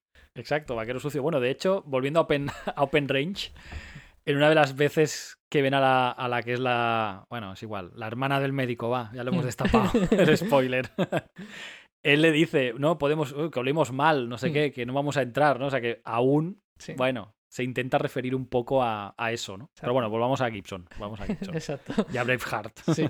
Pues bueno, es verdad que Braveheart renuncia en cierta manera ¿no? a ese rigor histórico en pos de una mayor espectacular, espectacularidad y epicidad. Pero bueno, yo creo que funciona, ¿no? Y la peli está enfocada a eso, ¿no? no pues eso. Ya no te digo ser un documental, ¿no? Pero ser una peli eh, con mucho rigor histórico. Evidentemente no, la, no se pondrá en una clase de historia, pero es una peli increíble. Y bueno, yo creo que el principal, digamos, eh, ingrediente de la película y por lo que creo que funciona tan bien es precisamente por el desarrollo de Wallace como personaje, ¿no? Empieza, pues eso, lo que comentábamos, en la peli empieza siendo un granjero, ¿no? Y acaba liderando, ¿no? La, la revolución de los escoceses contra, contra el rey inglés y logras mucho eh, empatizar con él. De hecho, a mitad de la película te entran ganas de pintarte de azul e irte a escamochar ingleses, ¿no? Pues yo también, yo me uno. a Qué fácil, que parece fácil. Exacto, dame una espada que voy por allí y la, y la lío, ¿no? Exacto. Y también yo creo que tiene un buen balance, ¿no? Entre el drama, ¿no? Porque evidentemente en la película también meten eh, algunas tramas, ¿no? Para eso, darle un poco de profundidad dramática al personaje, que no es simplemente que tenga una furia ciega por los ingleses, ¿no? O por, incluso te, diría, por un sentimiento únicamente nacionalista escocés y que es por eso, por lo que quiere, ¿no? Acabar con los, bueno, vencer a los ingleses, sino que hay mucho más, ¿no? Y bueno, por supuesto a destacar eh, las espectaculares escenas de batalla, ¿no? Son increíbles. Em, a mí me encantan y yo creo que cualquier persona que la haya visto eh, las tendrá en mente porque la verdad es que están muy bien realizadas y, y muy bien rodadas. Y además hay otra cosa que a mí siempre me gusta destacar y es que tiene ciertos puntos humorísticos ¿no? que funcionan muy bien en la, en la película. Y no solo me refiero al momento en que los escoceses les hacen calvos a, a los ingleses, Se bajan la falda y les hacen el culo. No solo a eso, ¿no? Sino eh, en otros puntos que aparte creo que le da... Le, funciona bastante bien, ¿no? Sí, yo me gustaría destacar, y, lo he visto porque como os decíamos, como las hemos visto bastante seguidas, ¿no? Me gusta mucho cuando, o sea, lo que hace Gibson de, primero, te introduce a los personajes y te, hace que tengas un, buen eh, contexto, ¿no? De dónde salen, ¿no? Porque no recordaba que, en los 20 minutos o 30 primeros minutos él no sale porque sale de niño. Y explica pues, la historia del padre, de que eh, bueno, es, bueno, tiene tierras, ¿no? ¿no? llega a ser un noble, pero tiene tierras, y entonces acaba siendo asesinado por, por los. Bueno, por ese. el, rey inglés que, que intenta eh, cerrar un acuerdo con ellos, pero al final es mentira. Y bueno, toda, toda esa historia que al final se lo lleva el tío. Entonces, el tío lo primero que le dice que piensa con la cabeza en lugar de pensar con, ¿no? De, querer luchar, ¿no? Y bueno, es una cosa que, que, es como que, lo educan de una manera, sabe francés, sabe eh, latín, eh, bueno, es, es, peculiar, ¿no? Y me gustó ese, ese pozo que te crea, que es lo que decías tú, ¿no? Que, que después te hace que te identifiques mucho con él y esos valores que él tiene, ¿no? Que aún cuando, digamos, bueno, Ahora voy a hacer un spoiler, pero bueno, es que Braveheart tiene tantos años que, jolín. Spoiler alert para quien lo quiera omitir. La, la, bocina famosa y, ya está. Cuando en el final lo están torturando, ¿no? Para, para que al final claudique, ¿no? Y tal, pues el tío no claudica y pues lo matan. Está, y le cortan la cabeza, lo de, bueno, después explica que lo desmiembran y no sé qué, y la cabeza la colgaron en el puente de Londres, bueno, toda una historia, ¿no? Bueno, es un señor, una persona, bueno, un señor, un personaje, pues, digamos, como intachable, ¿no? De, eso, ¿no? Pero es lo que te decía, me gustó mucho ese pozo que te crea, ese contexto que te pierde, o sea, te introduce y si la película dura 2 horas 20, pues hay 20 minutos que te estoy explicando de dónde viene esto, ¿no? Y por qué se crea todo esto y, hacia dónde vamos, ¿no? Un poco. Que eso más adelante en otras pelis de él también, también vi y bueno, me gusta que el director haga eso. Sí, sí, sí, lo comentaba, de que es lo que para mí mejor funciona, ¿no? De ese desarrollo de, de William Wallace, ¿no? Y por eso consigues eh, empatizar tanto con él. Y bueno, para mí, si no existiera Apocalipto, sería sin dudarlo mi favorita de Gibson. Lo que pasa es que Apocalipto aún me gusta más, ¿no? O sea, Braveheart me gusta muchísimo, pero es que Apocalipto ya, bueno, para mí es increíble. Lo que sí que creo es que, vamos, de largo, eh, Braveheart es la más popular de Gibson, pero vamos, eh, con muchísima diferencia. Aparte, yo conozco a varias personas que no son precisamente cinéfilas, ¿no? Y en su casa tienen o un póster de Braveheart, o un muñeco de William Wallace, o una camiseta, ¿no? Entonces ahí eh, te das cuenta de que en la cultura popular Braveheart ha calado muchísimo más, ¿no? Que, por ejemplo Apocalipto o, bueno, no te digo ya nada, La Pasión de Cristo o algunas de estas, ¿no? Sí. Eh, y además, eh, algo que siempre es muy importante en un, en un personaje, ¿no? Es la una frase icónica, ¿no? Que es aquello de puede que nos quiten la vida, pero jamás nos quitarán la libertad, ¿no? Volvemos a lo de siempre. Gente que no ha visto Braveheart y no tiene ni idea, ha escuchado esa frase, ¿no? Hmm. Eh, y eh, por supuesto, quien ha visto la película recuerda, ¿no? Él pasando ahí delante de sus tropas, ¿no? Diciendo eso, ¿no? Para animar, ¿no? A, pues eso, a, sí, sí, a luchar por Escocia y no luchar por los nobles que están allí intentando decidir qué hacen, ¿no? Sí, sí. Y como último apunte, ¿no? Así por lo que comentaba del humor, ¿no? De la película, yo os recomiendo que, porque es que me reí mucho en su día, que leáis, bueno, hay un libro que se llama Sinopsis de Cine, de Ángel Sanchidrián, ¿vale? Y ahí hace un resumen de Braveheart en tono de humor. Y, o sea, yo acabé con lágrimas en los ojos del resumen en, clave de humor que hace. Yo os, lo recomiendo, ¿eh? Y a ti, Jordi, si no lo has leído, te lo recomiendo. No, no lo he leído. Vale, pues lo miraré. lo leeré. Vale, pues la cinta estuvo nominada a 10 Oscars, de los que ganó 5.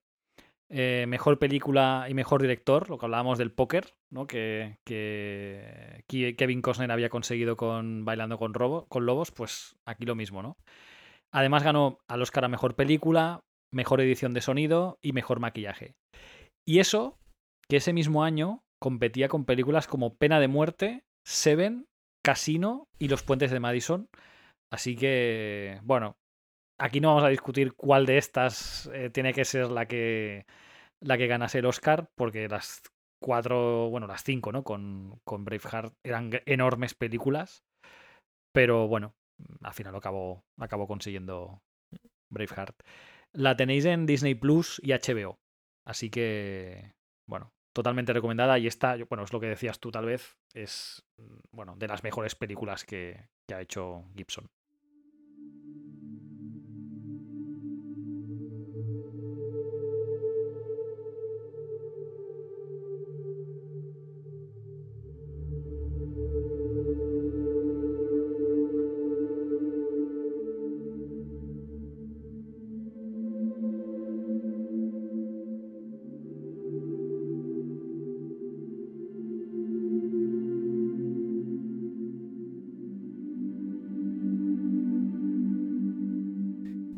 Pues al principio comentábamos lo importante que es la religiosidad para Mel Gibson, concretamente eh, la fe cristiana, ¿no? que es la que él profesa.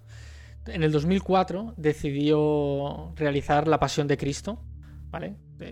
todos conoceréis, ¿no? Que, es la Pasión, pero bueno, para quien no lo sepa, es eh, la Pasión es el momento histórico que va desde la última cena, ¿vale? La traición de Judas Iscariote a Jesucristo, ¿no? Y el posterior arresto, martirio y crucifixión. Yo creo, bueno, lo primero que destacaría, y hay que decirlo ya, es eh, la figura de Jesús de Nazaret interpretada de una forma formidable por Jim Caviezel. me encanta. Yo diría que probablemente. Eh, bueno, no sé si. No me quiero tirar a la piscina diciendo que es el mejor, pero sin duda alguna sería de, los mejores.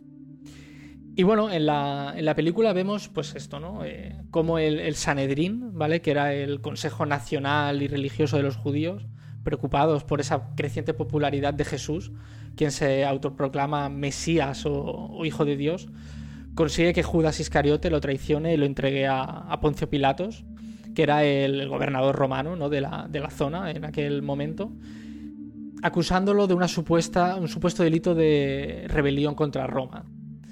Eh, bueno, Poncio Pilatos, para evitar un motín, pues como se conoce popularmente, ¿no? Se lavó las manos y dijo, yo no quiero saber nada, pues vale, lo condeno a morir crucificado. Quiero decir, es la historia de Jesucristo que yo creo que cualquiera la conoce, sea o no. El guion no inventó nada, ¿no? Eh, exacto, sea o no, creyente. Y aquí se podría decir que es bastante rigurosa históricamente. No hay. Jesucristo no se salva de, la cruz. No sale volando. Por ser americana la película, vaya.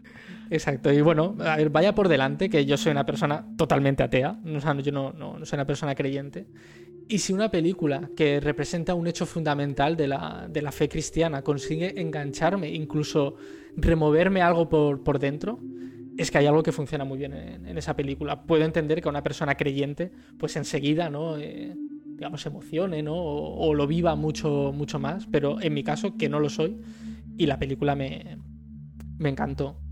Es verdad que se le critica mucho esa excesiva violencia eh, gráfica, ¿no? Eh, pues todos recordaremos a Jim muy, Muy, literal, sí, muy visceral. Exacto, cubierto de sangre, ¿no? Pero bueno, a ver, eh, yo creo que a mí personalmente no me molestó y es que el martirio de, Jesucristo no fue precisamente un juego de críos. ¿Cómo creéis que estará una persona que ha recibido, no sé si eran 40 latigazos, se le ha puesto una corona de espinas, ha sido obligado a portar la cruz y a la que posteriormente se crucifica?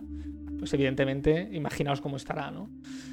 Lo que pasa que, bueno, puedo entender que hay ciertas personas que no estén acostumbradas a ese tipo de violencia gráfica y como que les, les impacte demasiado, ¿no? Y tal. En mi caso yo creo que funciona y hasta incluso diría que está ah, justificada, ¿no? Eh, en este caso. Em, aparte, bueno, en contraposición con algunas películas que podemos ver en Semana Santa, ¿no? Donde Jesucristo va hecho un pincel. Otra de las cosas que se le criticó, ¿vale? Es, eh, bueno, se dijo que era una peli antisemita. Eh, es algo en lo que tampoco estoy de acuerdo. Eh, a ver, yo creo que representa un hecho central de la, fe cristiana por una persona también que es profundamente creyente, esto no lo tenemos que olvidar, es la visión de alguien que cree en eso. Y es verdad que le imprime muchísima pasión, valga la redundancia, ¿no? con el título. Y yo no creo que vaya ni mucho menos en contra del pueblo judío.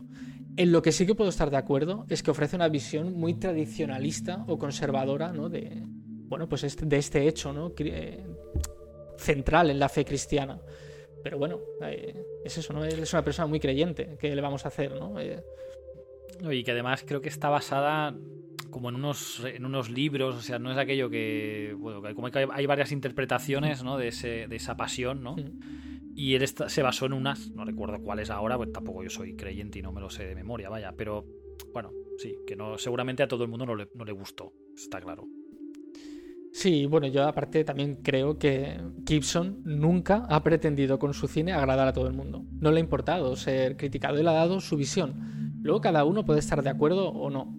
Pero yo creo que es algo que, se agradece hoy en día, ¿no? Que vamos casi hacia la dictadura de lo políticamente correcto, ¿no? Donde no se puede decir nada para no molestar a nadie, ¿no? Y todo tiene que ser tan blanco, ¿no? En plan, todo tan mm. aséptico, ¿no? Que es... Exacto. Sí, ¿no? Y, y bueno, eh, increíblemente no se encuentra en ninguna plataforma de streaming. No sé si... Eh, Se podría hacer algún milagro o algo, ¿no? y Tendrá algo que ver, ¿no? Todo esto, ¿no? Sí, no sé, yo, yo la fui a ver al cine y, y, recuerdo además ir con unos amigos que no eran para nada cinéfilos. Y mira, me, supongo que me emperré demasiado en verla, no sé. Y, y, conforme la película iba avanzando, yo iba padeciendo porque no sabía cómo lo estaban pasando ellos.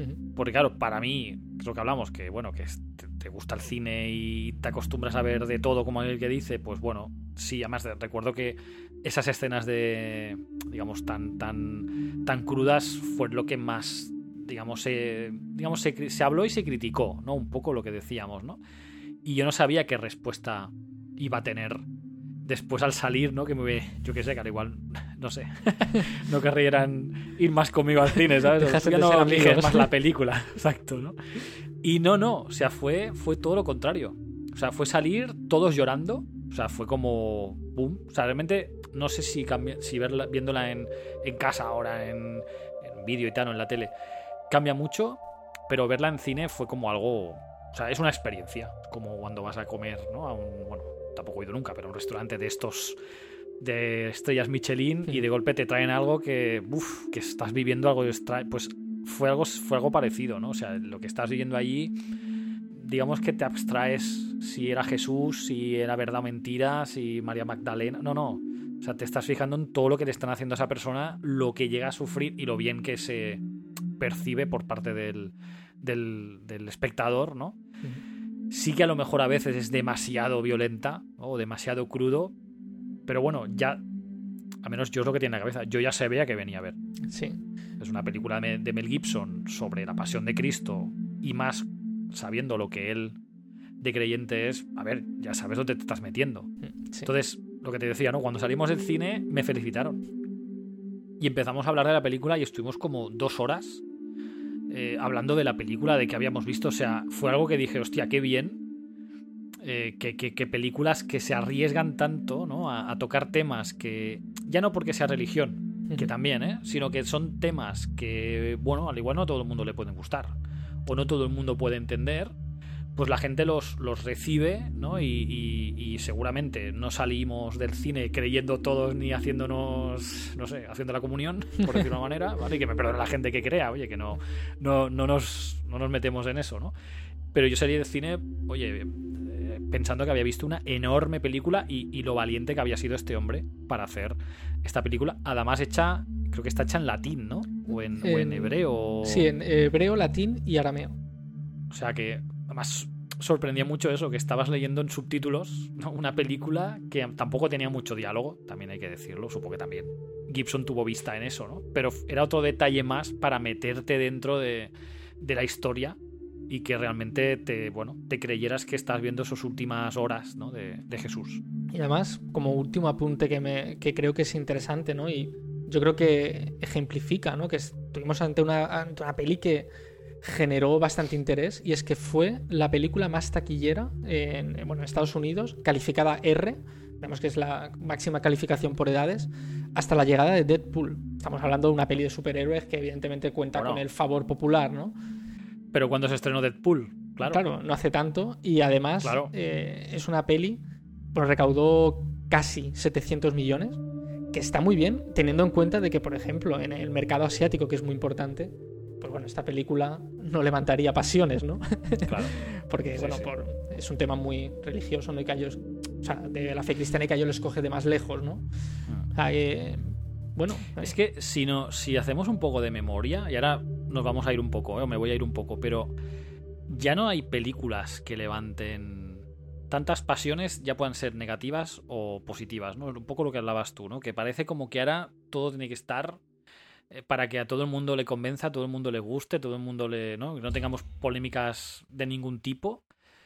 Y me acuerdo, pues yo qué sé, el estreno de Jurassic Park, estreno de La lista de Schindler, el estreno de eh, Avatar, ¿no? Que mm. son películas que las esperas porque son, bueno, de quién son, pero aparte porque ya tienen como detrás, como una especie como de, de aura, ¿no? Que guau, guau, esto hay que verlo, ¿no? Pues yo creo que con, con La Pasión de Cristo venía algo así entiendo por, o sea, entiendo por eso la, esa recaudación, ¿no? Porque ya venía con esa polémica ¿no? Y el, el tráiler que enseñaban en la televisión, pues supongo que lo enseñarían a horas, eh, ¿no? Eh, a partir de las 10 de la noche. Si enseñaban algo mucho más explícito, ¿no? Porque, porque es una película que, dices tú, calificada R, pues eh, para mayores de 18 años, eso no lo pueden poner eh, después de, entre, no sé, entre que acaban las noticias y te ponen los deportes, ¿sabes? O el tiempo. O sea, eso tiene que ir a otro horario o te retocan un poco ese tráiler, pero aún así, ostras, 700 y pico millones, vamos, yo creo que es un es una pasada. Sí, es un, es un taquillazo para una peli de eso tan arriesgada, ¿no? Pero bueno, yo soy de los que piensa de que, evidentemente, no, no necesariamente todo el cine, ¿no? Porque hay cine que puede ser completamente de evasión y está genial, pero está bien que el cine remueva conciencias. Cuando remueves conciencias, pues habrá gente a la que no le parecerá bien, pero está, al menos las haces pensar, tanto en positivo como en negativo. Lo que pasa es que hoy en día parece que es eso, que si hay alguien que se lo toma mal, está mal. Y bueno. eh, Sí, se evitan polémicas, sí. ¿no? Al final. Mm. Bueno, pues, pues nada, salimos de esta, de los inicios, ¿no? De, de la era nuestra, ¿no? De, de- de- de la era, digamos, desde que la muerte de Cristo, por decirlo así, ¿no? Eh, cogemos las mochilas, el repelente antimosquitos, porque allí te cagas, y nos montamos en el DeLorean para viajar hasta el año 1511.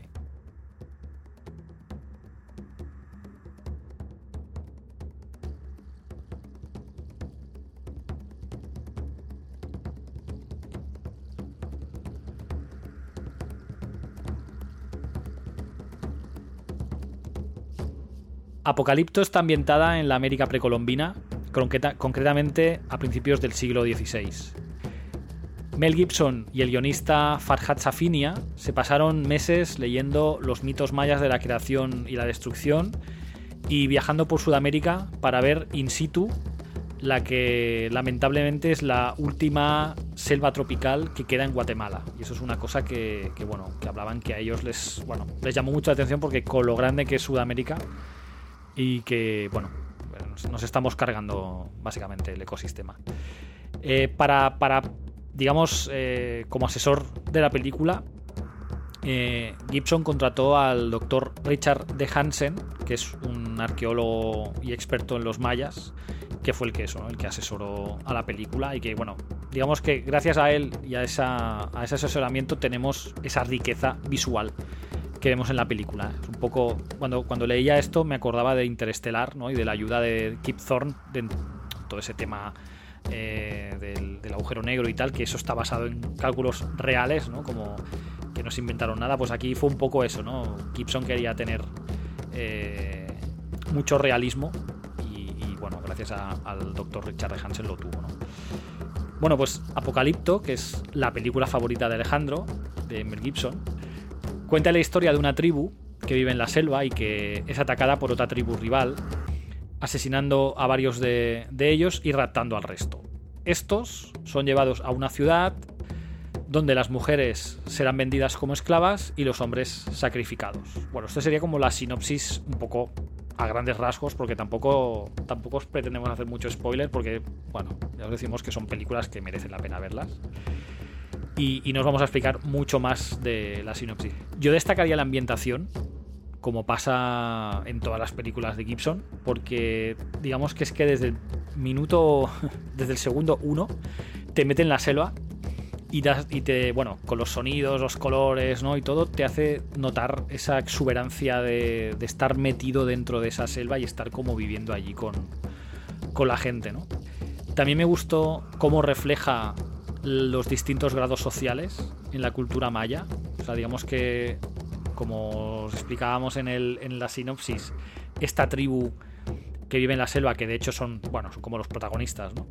Pues tú ves que son gente que es humilde, eh, primitiva, que bueno, tienen.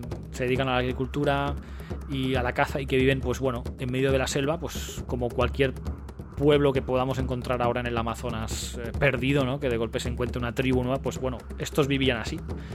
Eh, pero cuando son llevados a esa urbe. Cuando son capturados y, se los llevan a esa ciudad, claro, la película de golpe te cambia el chip y te muestra una civilización mucho más avanzada, donde se ven mercados, eh, comerciantes, artesanos, nobles, se ven esclavos, cosa que ellos en, esa selva no, viven, es como que viven un poco como desconectados de esa, civilización. Y un detalle también que me llamó mucho la atención es el contraste entre las mujeres de esta aldea, ¿no? de estos campesinos que viven, el cómo visten, su, o sea, cómo van, digamos, arregladas, ¿no? En contraste con las mujeres que se ven en, la, en esa urbe o en esa ciudad, que van todas como muy maquilladas y arregladas, ¿no? Y ves ese nivel, esa diferencia tanto cultural como, como de clase, ¿no? Que, que también existe o que se refleja en la película. Y son detalles que, eso que os decía, eh, hace que te metas mucho en la película, ¿no? Y que, te creas que realmente estás en has, metido una cámara en el 1511, ¿no? Como decíamos, ¿no? En esa, en esa época, ¿no? Otra curiosidad que viene un poco con lo que hablábamos de, del cambio este de idioma en La Pasión de Cristo, es que la película está rodada en yucateco, que es el principal dialecto maya que se habla hoy en día en la península de Yucatán, en México. De hecho, nativos de, que, vivían, que viven allí, bueno, que vivían allí, entrenaron a los actores durante cinco semanas para que pronunciaran correctamente los diálogos de la película y la productora o los productores les dieron a cada actor un MP3, en aquella época era un MP3, con el fin de que pudiesen escuchar los diálogos continuamente y así familiarizarse con, bueno, con los tonos de voz, con las palabras y todo, para que no les resultara extraño escuchar ¿no? cuando el otro actor le diría pues, algo en, en yucateco. ¿no? Más cosas. La chica que interpreta a la mujer del protagonista, que acaba en el foso con su hijo, bueno, que de hecho es un pozo que se empieza a llenar porque llueve y tal. La chica esta era realmente una, de una aldea primitiva de allí de Yucatán y solo hablaba maya. E incluso muchos de los actores que salen, excepto un par o tres, no habían actuado en su vida y no actuarían más. O sea, solo actuaron para la película y ya no volvieron a actuar más porque no se dedicaban a actuar, digamos, ¿no? O sea, eh, aquella premisa de cojo gente que no, que no lo conozca nadie, aquí Gibson fue toda. Sí, esto es un poco lo que hacían los directores italianos con el neorealismo, ¿no? Que para darle precisamente más realismo, cuando se iban a una aldea de pescadores para rodar una película sobre las penurias que pasaban, lo que utilizaban eran a los propios pescadores de la, de la zona, ¿no? Y pues eso, eh, queda bien, ¿no? Y, es, lo que, es lo que decías antes, ¿no? De que si metes a una superestrella, pues bueno, ya igual no te lo crees tanto. También comentan que para, para, crear todos esos tatuajes que llevaban los actores y bueno, los peinados y maquillaje, eh, algunos se llegaban a, a estar hasta siete horas sentados en el sillón de maquillaje para poder montarse todo eso. Que todo el vestuario fue hecho a mano por además artesanos de la zona y que se utilizaron diferentes vegetales y animales como materia prima para elaborar todos los colores que aparecen. O sea, todo es como muy, muy eco, muy ecológico, ¿no? Y hay una curiosidad que es. Bueno, yo lo estuve buscando y no lo acabé de ver, pero bueno, también hay mucho, hay mucho rollo con esto, pero bueno, hay una curiosidad. Y es que en la escena cuando el protagonista escapa de sus captores, digamos, cuando, cuando están en aquella especie como de campo que empiezan a tirarles unas flechas y tal, y ellos se, se escapan por detrás, ¿no? Acaba cayendo a un, a un campo que está lleno de cadáveres, ¿no? Pues, eh, como se dice, ¿no? Se dice, se rumorea que eh, si paramos la reproducción de la película en una hora 31 minutos 37 segundos, dicen que se puede ver entre los cadáveres una persona vestida con un tejano y un jersey con franjas blancas y rojas, ¿no? Y dicen que es Wally, que está en los cadáveres de allí, ¿no? Te puedo decir que es cierto. Es, ¿Ah, cierto. Eh, vale. Te puedo, bueno, podemos incluso poner en la descripción del podcast, ¿no? El vídeo. ¿no? Yo, ah, bueno, cuando fui al cine a verla, yo sabía de esto, o sea, ya se había hablado, ¿no? Y tal. Y es verdad que hay un momento que notas algo raro, ¿vale? Hace ahí como un cambio, como, bueno, como un frame, ¿no? Que meten ahí en medio. Y evidentemente tu, tu, cerebro no puede captar lo que ha visto. O sea, ves algo raro, tienes que estar muy atento, ¿eh? eh porque es simplemente un fotograma, ¿no? Pero bueno, se puede buscar por YouTube y si quieres podemos poner el, vídeo, ¿no? Y, pues se ve, sí. Vale, vale. Bueno, pues eso, es de aquellas cosas curiosas que, bueno, no sabemos si es eso, ¿no? Si es un fotograma perdido, ¿no? De, bueno, de que alguien, alguien del, durante el rodaje pues estaba allí y cuando lo editaron, ostras, vamos a meter aquí un corte porque se ve al hombre este que a lo mejor estaba, vete a saber, ¿qué haciendo? No sé. Bueno, dicen que es Wally. No sé, como, como Wally. Mola porque te acuerdas de los libros de Wally, ¿no? Y que estaba metido en todos los lados. Pues mira, también estaba con los mayas, vaya. Eh, bueno, y ahora vamos con un spoiler, que también es otro detalle de esos raros, ¿no? Bueno, resulta que al final de la película, que creo que a mí es cuando ya me gana totalmente, o sea, bueno, ya me, ya me tenía ganado Costner, pero... Ay, perdón, Gibson. pero, pero con este final es como, ¡pum!, acabas arriba del todo, ¿no? Y es cuando, cuando el protagonista huye, bueno, huyendo de, los captores, eh, acaba como una especie como de selva que ya toca la playa y de golpe se ve unos barcos, ¿no? Que están llegando y unas barcas y tal, ¿no? Bueno, pues eh, se ve que confirmado eh, en esa barca va Cristóbal Colón. y de esto hay un poco de controversia porque resulta que si la acción de la película se sitúa a principios del siglo XVI, eh, según los historiadores, eh, fechan el fin de la civilización maya unos siglos antes de la llegada de los españoles a, digamos, a, esa zona, ¿no? Y que de hecho se encontraron las pirámides y las ruinas de las ciudades completamente sepultadas en la selva. O sea, y hacía siglos, puede ser, ¿no? Que, que no estaban los mayas allí, con lo cual, bueno, es la única nota ¿no? de toda la historia que Costner, otra vez Costner, Jolín, que Gibson metió en la película, pues bueno, que es como el, el, apuntillo de, vale, no es un documental, no estamos viendo National Geographic, es una película, bueno, pues oye, quedado muy bien el final, de hecho es eso. Bueno, hasta aquí el spoiler. y continuamos. Sí, yo, bueno, como he dicho antes, es la película que más me gusta de, de Gibson. A mí particularmente me, fascina, ¿vale? Yo creo que es por esa recreación de un mundo que no está tan trillado, ¿no? Como el mundo precolombino, de una civilización tremendamente interesante, ¿no? Como la, maya, de la que aún hoy en día se están investigando, ¿no? Y se están haciendo estudios para intentar entenderla mejor, ¿no? Y todo esto. A, bueno, con, a partir de las cosas que, han encontrado y, tal. Y además es que, o sea, lo envuelve todo como en una pátina oscura, hiperrealista, como si estuvieras viendo algo casi totalmente místico, ¿no? Eh, yo recuerdo ver la película, ¿no? Y es en el cine, ¿no? Y es, estoy viendo algo totalmente increíble, ¿no? Estoy totalmente dentro, es como si estuviera allí, ¿no? Hombre, es que las escenas de cuando, cuando ellos llegan a la ciudad hmm.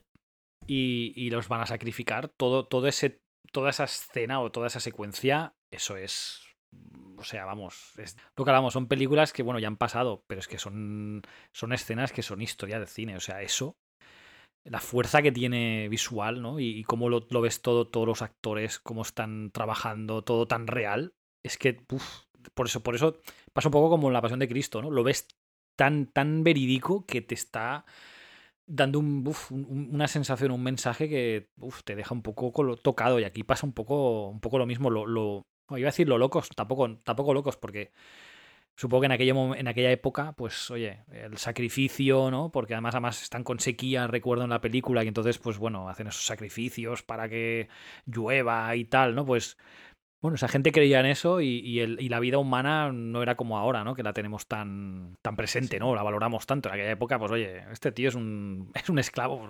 Sí. Porque ahí tiene que llover. Vamos a abrirlo, le sacamos el corazón y venga. Y la gente como loca para que, ostras, perfecto, perfecto que va a llover. No es como un poco eso, ¿no? Impresiona, perdona, ¿eh? pero es que ese trozo impresiona mucho. impresiona muchísimo. Y yo creo que es, volvemos una vez a lo mismo, ¿no? De, bueno, ¿es una película violenta? Sí, lo es, ¿no? Pero es que era una época violenta. Y es lo que tú dices, ¿no? O sea, te sacaban el corazón. ¿Quién no recuerda la, la escena donde le cortan la cabeza a uno, ¿no? Eh, bueno, es que era así. O sea, ¿qué, le vamos a hacer, no? Y bueno, mejor que. En este caso es. Yo creo que impacta más que te lo enseñen que no que te lo sugieran, ¿no? que sí que es verdad que. Pues eso, ¿no? Sí, pero, pero es como tener en la cabeza películas de guerra, hmm. ¿no? Que tú también ves allí violencia y ves tiros, y, pero a lo mejor estás tan acostumbrado a ver esas balas, ¿no? Hmm. Que ya no piensas que eso es lo mismo. Pues que es un poco más moderno y es menos sádico, sí, por decirlo así.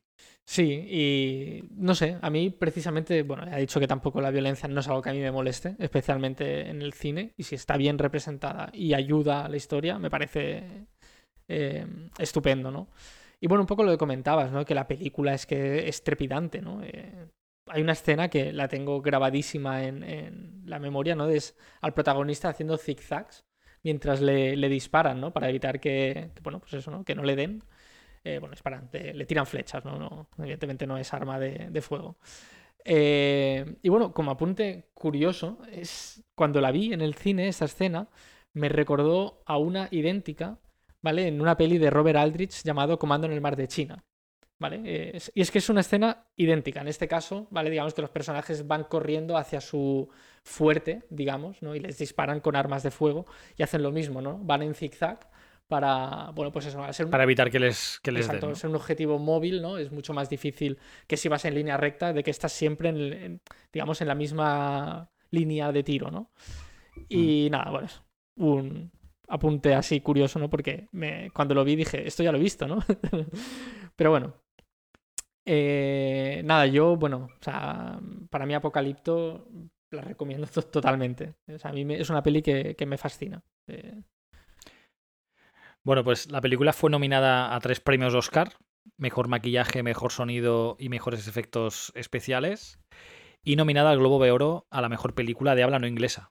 Claro, como no hablan inglés, pues la podían nominar. Me, resultó curioso el, el dato, ¿no? Y en el tema de taquilla, bueno, no, no le fue mal. Claro, hablamos de presupuestos. O sea, tenemos ya en la cabeza muchas películas y mucho presupuesto. Y claro, mm, bueno, por ejemplo, eh, Apocalipto costó 40 millones y acabó recaudando 126. Bueno, no perdió dinero. O sea, no fue el éxito de. O el, sí, digamos, el éxito de la Pasión de Cristo, pero bueno, no está mal. La tenéis disponible en Prime Video. Así que vamos, eh, súper recomendada. De hecho, las estamos recomendando todas. O sea, aquí no hay ninguna Teniente O'Neill, ni Pirañas 2, ni nada de esto. Aquí son todas de 8 para arriba, para nosotros, vaya. Mel Gibson, eh, desde luego, su filmografía está repleta de grandes películas.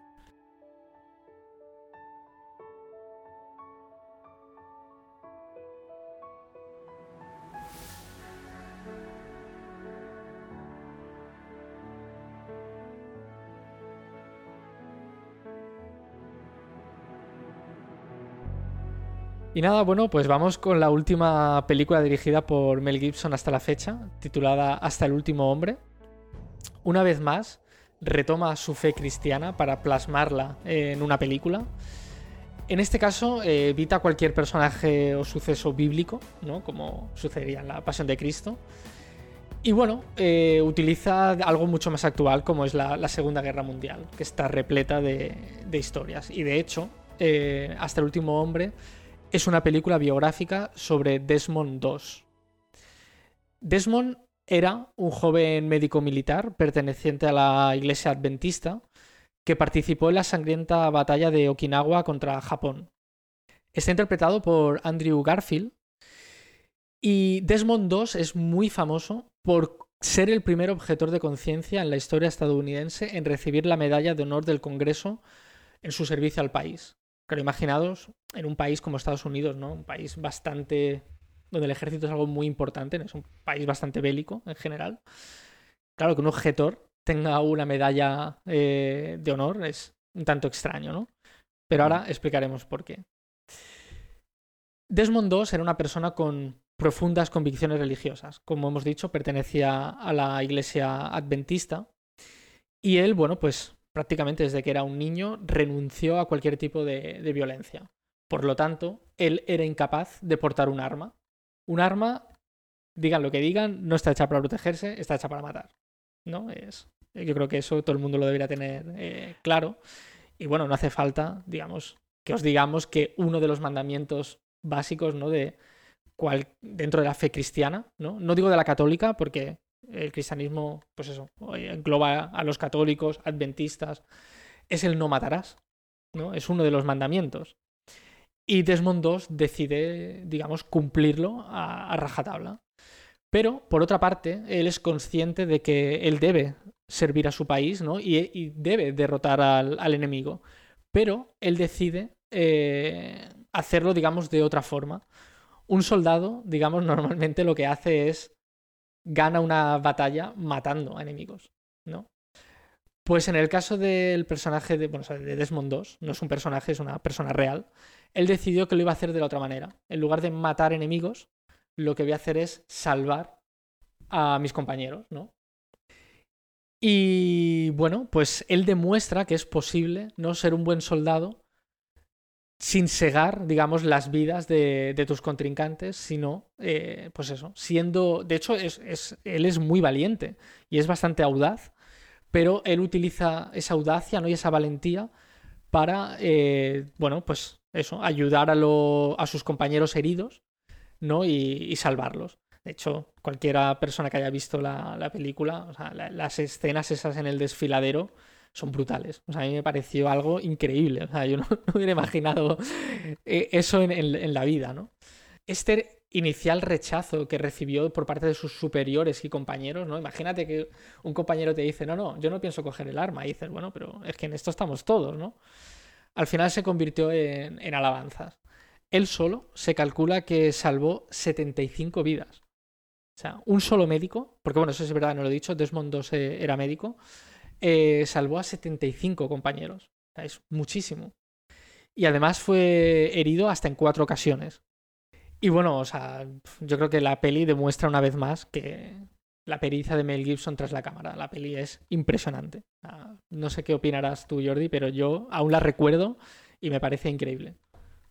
Bueno, yo la he visto hace poco, dado el podcast. Y aun siendo un tema que ya no me apetecía mucho ver, ¿no? Porque al final lo que hablábamos como la película esta de Mensajero del Futuro, ¿no? Que todo este cine patriótico, que no es, no es del todo patriótica esta peli, mm. no, no, no, lo digo por eso, pero como que ya me daba un pelín de mandra de, de, ver una peli así, ¿no?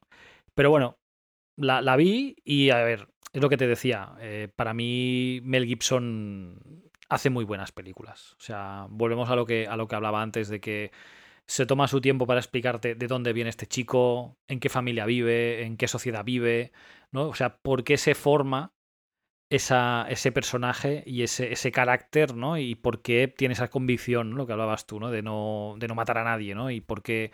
O sea, él no quiere quedarse, además, bueno, lo habla con su futura mujer y con la, con su, la que es después su mujer, ¿no? Que él no se quiere quedar en el pueblo porque quiere ayudar, ¿no? Y, a su país y tal, pero tampoco quiere ir a matar a nadie. Entonces está en ese debate siempre, ¿no? De, pues eso, ¿no? ¿Cómo, ¿Cómo, lo hago, ¿no? Y al final, bueno, acaba siendo médico, intentando salvar la mayoría de vidas posibles, pero claro, como los hechos que explica la película, bueno, es algo totalmente heroico, supongo que, bueno, por eso es, es eh, tan famosa la figura de este señor y, obtuvo la medalla de, de honor del Congreso, porque el, lo que hizo aunque sea un 50% de lo que se enseña en la película, obviamente, pero ya con solo lo que hizo, buah, es, es, de, bueno, es de una película, ¿no? Y, Mel Gibson, lo que decía, o sea, a mí el, el, cómo explica eh, la película, o sea, lo tranquila que es al principio, ¿no? De, en, el, pueblo de Virginia donde vive, y después el infierno que es cuando subes el desfiladero, ¿no? Que es como, madre mía, es que, no sé, es aquello es una carnicería cada vez que intentar intentan conquistar ese trozo de, tierra que hay ahí arriba, ¿no? Sí, de hecho, eh, Desmond II cuando murió, o sea, para que veamos, digamos, la importancia que, que le dieron después, ¿no? Por sus hazañas, fue, a ver, no, evidentemente no fue un funeral de Estado, porque no era un mandatario, pero fue, digamos, despedido con honores, ¿no? Por el, por el ejército, participaron algunos helicópteros incluso, ¿no? En formación de tributo, ¿no? O sea, que realmente... bueno, es un personaje. Exacto, ¿no? Se, lo, se lo reconocieron, ¿no? Eh, esa heroicidad. Y bueno, eh, ya hemos acabado con las películas de, de Mel Gibson, pero queríamos hacer un último apunte.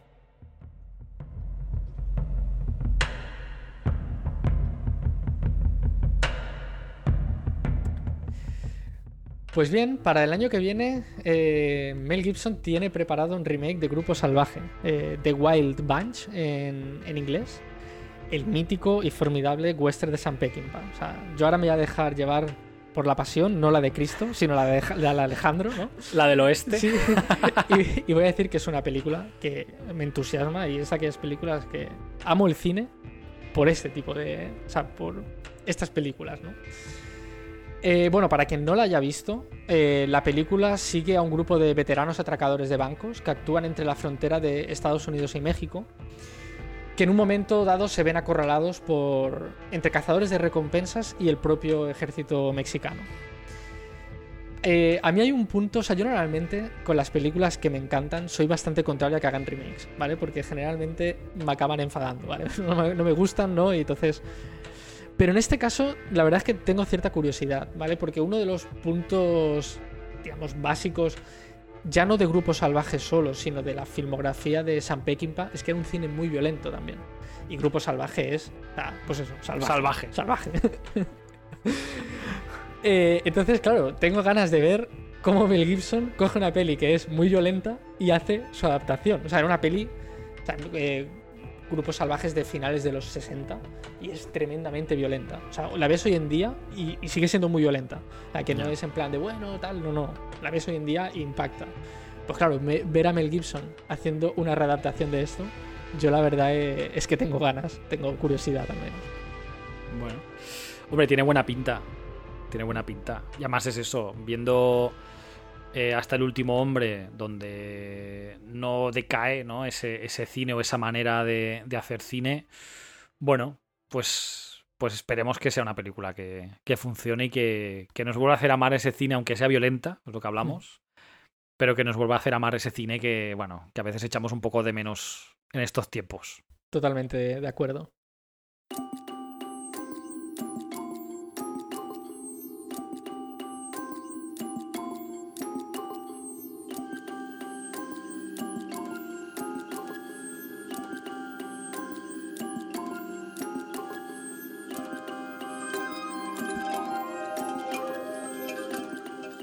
Bueno, pues empezamos con las recomendaciones. Vamos con las series. Eh, Alejandro, tú tienes una, ¿no? Sí, yo quería recomendar eh, Generation Kill. ¿Vale? También bastante violenta. O sea, parece que no A vamos a. hoy. Sí, no vamos a dejar de- la, la violencia de, de lado. Eh, bueno, la, la- perdón, la serie es del 2008 y es del mismo creador de The Wire, de David Si- Simon. Eh, escribió esta serie basándose en un libro de Evan Wright, ¿vale? Sobre un batallón de marines en la guerra de Irak que gira en torno, ¿vale? A un relato de un reportero de la, de la revista Rolling Stone que se incrusta en ese pelotón de marines, ¿vale? Durante el asalto a Bagdad en, en el año 2003. Tengo que decir que la, la serie al principio es totalmente desconcertante, ¿vale? No sabes muy bien por, por dónde va, ¿no? Y es en plan... Pero bueno, ya juega a eso, ¿no? Es decir, bueno, bueno, ya lo irás viendo poco a poco.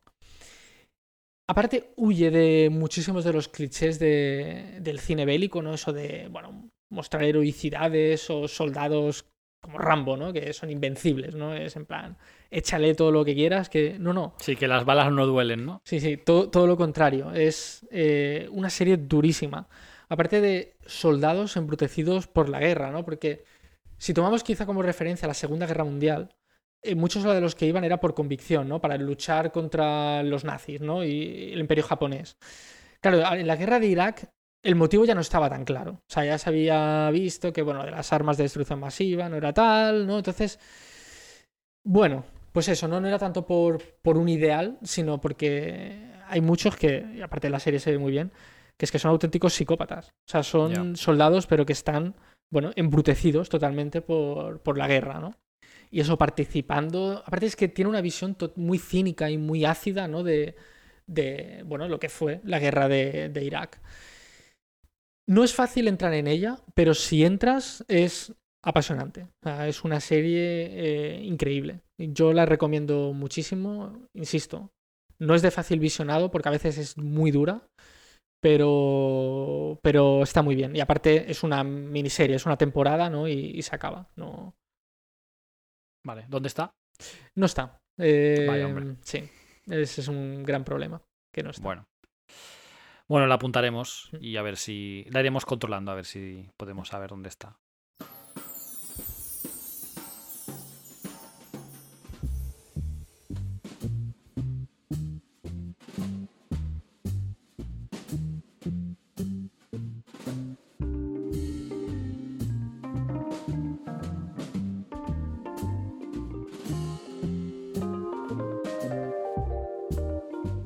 Bueno, pues yo mi recomendación de serie es una serie que se titula Supongamos que Nueva York es una ciudad, que es una miniserie de Netflix, que está dirigida por eh, Martin Scorsese. Y bueno, cuenta la historia, o bueno, sigue las reflexiones, historias y anécdotas de la escritora norteamericana Fran Lebowitz, que bueno, tiene ellas relacionadas con, la, con su vida en la ciudad de Nueva York. Esta es la segunda vez que ambos colaboran en el proyecto, un proyecto así, ya que en 2010 Scorsese dirigió para HBO el documental Public Speaking, donde en ese caso era un retrato más de experiencias y la visión que tiene del mundo eh, Fran Lebowitz, que ya os digo yo que no os va a defraudar porque es una personaje. Y en el buen sentido, ¿eh? no, no es porque sea una persona excéntrica o, bueno, extravagante o rara, sino que sus razonamientos, eh, bueno, son, son brutales, son brutales.